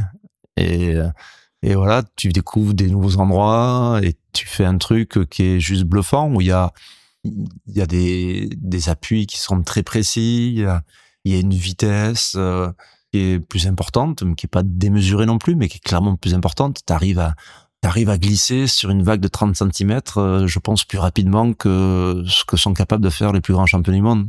Et tu sais s'ils sont capables d'aller vite sur certaines petites vagues. Mais là, très naturellement, en foil, tu arrives à faire des courbes et faire des trucs euh, qui sont juste éclatants. Et, et ouais, c'est, bluffant. Et puis ça, c'est le jeu dans les vagues, euh, dans les vagues qui déroulent. Si maintenant tu commences à parler des, des descentes dans le vent, euh, du surf sur des ondulations qui cassent pas, euh, c'est encore autre chose, quoi. Euh, sans même jouer avec euh, le vent. tu peux aujourd'hui, tu as des engins qui te permettent de partir à la rame ou, ou, ou lancer par un engin motorisé et tu vas en pleine mer et tu descends des ondulations pendant 30, 40, une minute, plus. Je veux dire, quand tu sais ce que c'est le surf, en général, le surf, hein, si on doit mettre des chiffres dans le surf, on sait très bien que la grande majorité des vagues qui sont surfées par la grande majorité des surfeurs, elles font pas plus de quelques secondes hein, de glisse. Ce qu'on se met en termes de temps de glisse en foil, c'est assez bluffant. Donc ouais, c'est c'est une révolution euh, technologique parce que c'est d'abord une technologie, mais ouais, je pense que ça change les points de vue de, de gens qui n'ont jamais voulu voir autre chose. Et puis il y a toujours, comme d'habitude, les réfractaires qui trouvent plein d'excuses en dire que c'est dangereux, qu'il faut l'interdire. Euh, mais bon, ça, il y a rien de nouveau hein, dans le surf. Euh, et dans tous les milieux, il y a toujours des, des gens qui trouvent des prétextes pour essayer de, de soi-disant se protéger. Mais le foil est certes un engin impressionnant. Euh, on sait très bien qu'en général, la sécurité, plus qu'un enjeu de technologie, c'est d'abord un enjeu de d'attitude euh, et de ouais de, de bonne gestion euh, d'un être humain. C'est ce qui se passe entre les deux oreilles qui est important. C'est pas la planche que tu as en dessous, qu'elle soit équipée d'un foil ou pas, quoi. Alors, question grand public. À quelle vitesse tu peux aller sur une grosse vague en foil? Euh, c'est une très bonne question. C'est quelque chose qu'on mesure précisément. On va entre 60 et 80 km heure sur les plus grosses. Ce qui est très, très rapide. Ouais. Par contre, quand tu prends une boîte, tu dois sentir l'impact. Exactement. Que j'ai fait des chutes de vitesse, je me suis vrillé des côtes et on met des impact vests. Euh... Après, voilà, ça reste humain. Pourra, je pense, aller un peu plus vite. Euh, je sais pas si, je pense que ça, ça, ça s'arrêtera à un moment. Mais clairement, par contre, euh, c'est troublant parce que on va clairement pas aussi vite sur des grosses vagues entractées ou avec un gun. Mais il y a surtout, grâce au foil, la, la suppression du clapot. Ah ouais, tu, tu coupes le clapot, t'as pas de bump. Mais tu es au-dessus de l'eau et t'as l'aile qui est, voilà, 10, 20 cm en dessous de l'eau. Donc, cet effet de clapot qui à haute vitesse se transforme en champ de bosse, tu l'as pas. Donc, tu as vraiment une sensation très particulière. J'ai pas fait beaucoup de snowboard dans ma vie, mais j'en ai quand même fait. J'ai vécu au Canada. Euh, j'ai fait quelques descentes dans des gros champs de poudreuse et le foil de grosses vagues, c'est du snowboard sur une grosse pente de poudreuse, de 50 cm de poudreuse. La seule différence, c'est que la montagne, elle bouge. Et toi, tu bouges sur la montagne. Bon, quand il y a une avalanche, la montagne, elle bouge un peu, mais c'est pas la montagne qui bouge, on le sait. Là, t'as la montagne qui bouge. Et je fais esprit souvent de parler de ça, de la montagne qui bouge, parce que tu peux, sur des endroits où ça déferle pas, en particulier, si t'as trouvé le bon compromis de l'aile par rapport à ton poids et par rapport à la taille de la vague que tu surfes, tu peux te retrouver à glisser sur une ondulation très longtemps. Et ça, c'est bluffant.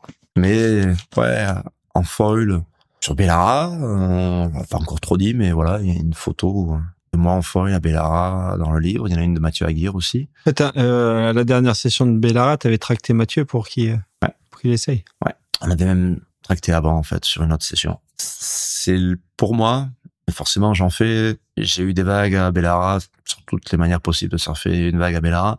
Euh, pour moi, il n'y a pas photo, c'est le meilleur, c'est le meilleur outil. Hmm. Pour Bellara. D'accord. Donc Et- en, en tracté, sur foil, sur Bellara, c'est le c'est c'est le meilleur ustensile. Quoi. Les distances qu'on court, les vitesses qu'on va être capable de prendre. Euh, je pense qu'on va être capable de faire des trucs. Ça sera difficile de faire la même chose avec En termes de trajectoire, la, la lecture de la vague, trajectoire. la même, ouais. de revenir depuis l'intérieur parce que tu as une capacité de déplacement parce que tu vas vite, tu traverses. Dire, La réalité de Bellara, il y a beaucoup de gens qui se sont fait euh, ramasser par la lèvre, par la mousse, parce que ils vont pas assez vite. En foil, t'as pas ce problème. Euh, donc, ouais. Mais le truc en est troublant, et moi c'est quelque chose que j'adore, mais euh, sur les grosses vagues, ça se voit encore plus. Tout à l'heure, on regardait des photos. et Tu remarquais, Rémi, sur cette photo de, de Vincent l'artisan, euh, tu voyais les, les sauts que Vincent avait fait grâce euh, aux éclats de mousse que tu voyais sur la traînée de la planche. Ouais, exact.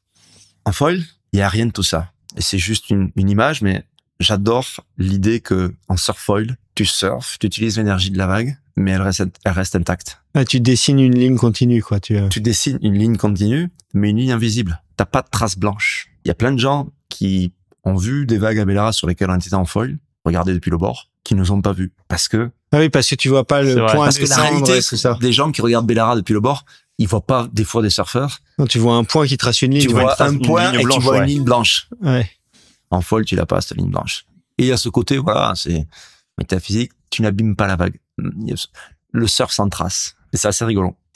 Mais ouais, non, sur les grosses vagues, mais c'est du foil à très haute vitesse, chose que les windsurfers euh, équipés de foil, les kiters équipés de foil font très bien. Mais nous, avec des enjeux d'accélération et de décélération qui sont totalement différents de ceux du windsurf foil et du kite foil. Euh, sachant que voilà, en windsurf foil, en kite foil, en général, la vitesse est constante ou très régulière. Et nous, il y a des énormes accélérations que tu vas pouvoir capable d'encaisser avec un foil entre guillemets assez petit. Mais à un moment, tu as des décélérations. Et si ton foil est trop petit, Tu as planté, ouais. tu vas, tu vas, tu vas réatterrir et tu vas coller, sur, tu vas scotcher sur l'eau.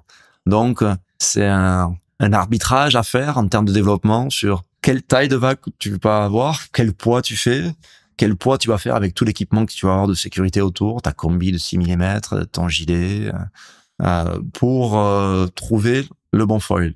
Et euh, je vais pas dire que c'est aussi compliqué que les dérives, mais euh, ouais, sur ces pratiques vraiment niche que le surf foil dans les grosses vagues, on a encore beaucoup de progrès à faire. Et donc de foil, il en est euh, évidemment euh, question ici dans euh, dans le livre euh, que tu as sorti récemment et, et c'est aussi la raison pour laquelle on, on a attendu aussi longtemps euh, de pouvoir t'avoir à notre micro. Donc vie de surf et vie au pluriel, hein, euh, on précise, euh, dans laquelle donc il n'est pas question que de toi, mais plutôt du surf à travers tes expériences, à travers tes rencontres aussi.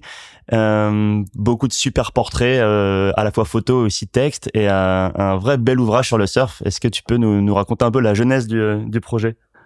La genèse, euh, elle est simple. Euh, cette belle maison d'édition qui est La Martinière m'a proposé, après avoir été mis en relation, de, de faire un livre sur le surf. C'est une des très belles maisons d'édition euh, d'Europe, euh, voire du monde. Elle est française. Euh, qui fait des beaux livres de photos en général. Ils avaient déjà fait un livre de photos il y a une vingtaine d'années avec euh, avec Sylvain Cazenave, mais ils avaient jamais fait autre chose. Et puis là, ils ont eu envie de refaire quelque chose sur le surf et ils m'ont proposé de, de faire un livre euh, avec comme prétexte, parce que vraiment c'est un prétexte, euh, euh, ce 20e anniversaire des premières vagues qu'on a surfé à Bellara. Il y a une petite partie qui concerne Bellara où, où on raconte quelques anecdotes euh, euh, qu'on a évoquées un peu pendant cette émission. Et puis il y a effectivement euh, une première partie assez courte ouais, un peu autobiographique où on m'a demandé d'expliquer comment je me suis mis au surf et, et comment d'un début de surf assez jeune, je vais jusqu'à Bellara quelques décennies après. Et la dernière partie, euh, qui est la plus importante, c'est effectivement un tour du monde, euh, des endroits où je suis allé, de pas tous, mais de ces endroits qui me sont chers, des gens que j'ai rencontrés. Parce que voyager, aller dans les endroits, c'est super, mais c'est encore mieux quand tu peux rencontrer des gens qui, te, qui deviennent des amis parfois et, et qui sont en tout cas des, des gens à qui j'ai voulu euh, apporter un peu de lumière, même si souvent ils n'ont pas forcément besoin de moi. Euh, des gens que je côtoie toujours, qui sont pour la grande partie des amis. Euh, et voilà, ça se veut un témoignage sur euh, ouais ma vie de surfeur et puis les et euh, ça a été euh, ouais un long process que de faire un livre. C'est ouais, combien de temps le le travail entre le moment où vous vous êtes dit ok on fait le livre et le là on est au ouais, là il sort.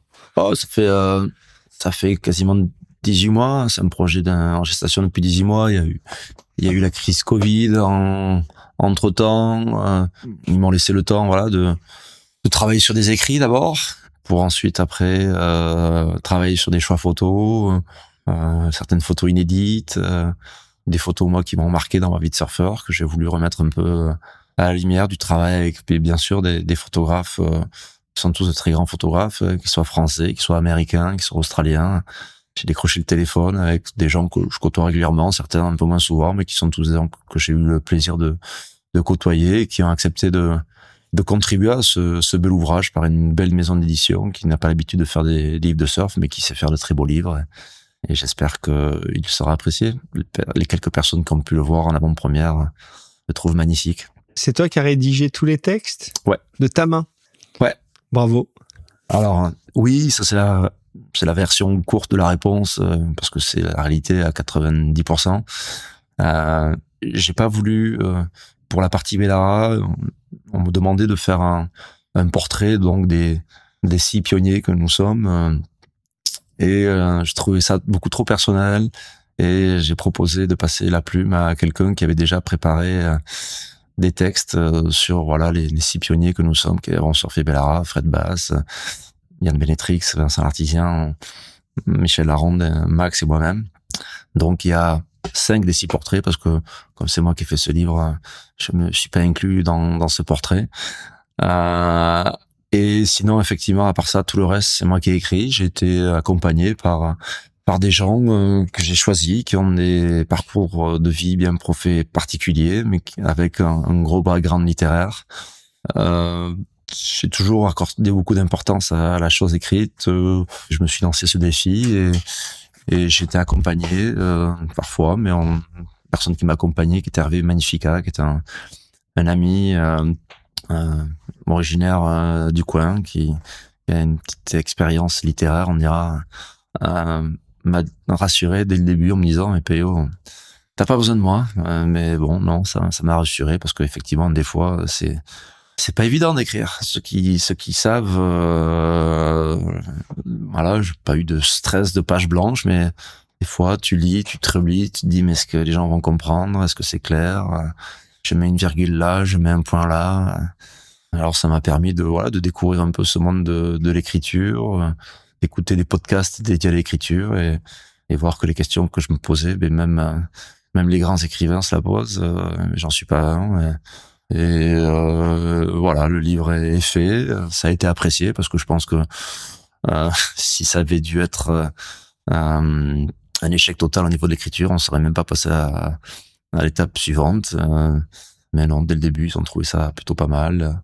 Mais c'est un exercice particulier parce que ça se veut être forcément, quand tu édites un livre chez La Martinière, ça se veut être un objet destiné à un public assez vaste. Mais je pense avoir réussi à trouver le juste dosage de pédagogie pour le grand public mais aussi d'anecdotes et, d'histoires qui, qui vont euh, intéresser euh, des gens qui connaissent le surf, mais qui vont peut-être découvrir certains pans du surf qu'ils ne connaissent pas forcément. Bah ouais, en tout cas, c'est voilà, super ouvrage de presque 300 pages. Hein. Euh, 298 exactement. Exactement, ouais. Et on l'a dit, ouais, énorme travail de, de texte, gros gros travail de photo, ouais, de recherche de photos. Tu disais que tu avais parfois Ouais. bataillé, mais ne serait-ce que pour récupérer un cliché Ouais, que tu avais fait. en tête, qui Ouais. te concernait pas forcément en plus. hein. Ouais. Euh, Non, non. Et, euh, et je pense que ça s'adresse à la fois aux, aux- surfeurs passionnés parce qu'ils vont trouver plein de, plein de choses très intéressantes dans le, dans le récit, et tout ça, mais aussi à des, sor- des gens qui connaissent le surf de manière très vague et, et à qui tu racontes euh, ben, des personnages, des destinations, les disciplines aussi. Euh, voilà, préfacé par euh, Laird Hamilton Mhm. et Frédéric Becbédé Mhm. et, Et Béatrice Mollaran, et Béatrice Mollaran. qui est une dame peut-être un peu moins connue au niveau national international, mais qui est une amie de la famille et qui est une dame originaire du Pays Basque, qui est une journaliste, euh, au même titre que Frédéric. C'est pour ça que je leur ai proposé de, de co-préfacer à côté de l'Erde. J'étais curieux d'avoir l'avis de gens qui, qui habitent au Pays Basque, autant Frédéric que Béatrice, qui n'ont jamais mis les pieds sur une planche, mais qui ne mettront jamais les pieds sur une planche, mais qui ont vu du surf depuis longtemps. Ils ont chacun un certain âge, on dira. Euh, et j'étais curieux d'avoir leur regard sur sur le surf euh, au travers d'un- d'un- d'une petite préface. Alors chacun avec avec leur angle. Euh, je, je suis très content et très fier qu'ils aient accepté de contribuer à ce livre de surf. Hum, Donc eux, des non-surfeurs. Et comme tu nous le rappelais tout à l'heure, tu es un auditeur fidèle de l'émission, donc tu connais les deux rubriques récurrentes de la fin, le coup de pression et le Grom Spirit. Et on se doute évidemment que, en termes de coup de pression, tu as quelques bonnes histoires à nous raconter. Ma, ma première pression, t'es voilà, j'ai déjà raconté dans le livre celle celle dans le Saint-Laurent à Montréal où j'ai eu vraiment l'impression de me noyer. euh, J'ai raconté celle de Chopo aussi, mais ma première vraie grosse pression de surf, c'était un jour ici euh, entre Bidar et Biarritz sur des plages de sable qui ne se surfaient pas trop à l'époque. Euh, J'étais seul un jour, je pense, où il y avait un bon 2 mètres, 2 mètres 50 euh, et j'ai été gardé sous l'eau bien trop longtemps. Mais j'étais jeune, euh, en forme, et puis ouais, je me suis pas démonté, je suis resté à l'eau. Mais euh, après coup, quelques années après, je me dis quand même que j'étais un peu tête brûlée. Voilà, un truc tout simple, hein, de rester euh, sous l'eau, mais un peu trop longtemps. Je pense que j'avais fait deux vagues sous l'eau sur un jour bénin, mais tombé au mauvais moment, au mauvais endroit. Et quand tu te dis que t'as fait ça, que t'avais, ouais, j'avais l'âge de la mobilette encore, donc je devais avoir entre 14 et 18 ans, euh, que j'étais seul, euh, dans un endroit où il n'y a pas beaucoup de monde qui regarde, tu te dis que c'est pas très intelligent que de surfer seul dans ces conditions. Mais bon, c'est comme ça, on fait avec l'âge et on apprend. Euh, et, et ça reste un, un souvenir assez sympathique. Et le- pour finir, notre dernière rubrique récurrente, c'est le Grom Spirit. Donc, c'est le conseil motivation. Alors, tu as plus de 45 ans. Tu Ouais. restes, euh, je pense, un des surfeurs les plus acharnés que, que je connaisse. Bon, tu es souvent à l'eau, très souvent. Euh, souvent regarder la mer. Quel est ton conseil pour rester motivé? C'est de faire les choses, euh, de pas les faire à la moitié. Mes parents m'ont souvent dit ça. Et un, grand patron de chez Quick m'avait souvent dit, euh, fais les choses à fond, pas de regrets. Euh, après, il faut savoir doser aussi, mais je pense que quand t'es jeune, tu sais pas doser. Mais je pense que des fois, t'as des coups de flemme. Ouais, les vagues sont pas top. Vas-y, vas-y à fond. Ce sera la chose la plus simple. Mais c'est sûr qu'après, tu peux pas aller à fond tout le temps. Tu l'apprends par les blessures, euh, par les choses de la vie qui t'éloignent de, la mer. euh. Mais tant que tu peux à fond, euh, n'hésite pas. Le corps te rappellera qu'il a besoin de respirer un coup, ou, la vie fera que tu devras décélérer un moment. Et décélérer, c'est pas un problème non plus. hein. Mais ouais, quand tu fais un truc, fais-le à fond. Que ce soit le surf, les devoirs, euh, ouais, être là, quoi. Être là et pas vouloir être à côté. Une maladie des temps modernes, hein, vouloir tout faire en même temps, avec ces outils qui nous permettent de faire plein de choses à la fois, mais vraiment faire les choses à fond. Je pense que c'est un, un conseil euh, qu'on m'a fait étant jeune et, et que, qui s'inscrit d'autant plus dans, dans le temps actuel où tu veux tout faire à la fois. Bah, ce sera le mot de la fin de ce long épisode, mais euh, on le savait, il pouvait pas en être autrement. Merci Peyo. Euh, Merci à vous. Non, Merci, vraiment, Peyo. Hyper intéressant. Les auditeurs qui ont l'habitude d'aller euh, jusqu'au bout de l'émission, et j'espère qu'ils seront aussi nombreux cette fois-ci, C'est pas obligé de tout mettre non plus. Bah, on verra bien ce qu'on ce, qu'on décide de garder ou pas, mais je pense qu'on va garder beaucoup quand même. Euh, ouais, connaissent la chanson. On mettra en description de l'épisode les liens de, de, choses dont on a parlé. Il y a évidemment plein de photos à montrer, des vidéos aussi. Le lien pour se procurer le, le livre, bien évidemment. Vie de surf au pluriel. Quant à nous, ben, on se retrouve très rapidement avec euh, autour de la table un ou une invitée pour parler à nouveau de surf. Et d'ici là, n'oubliez pas. Allez surfer. You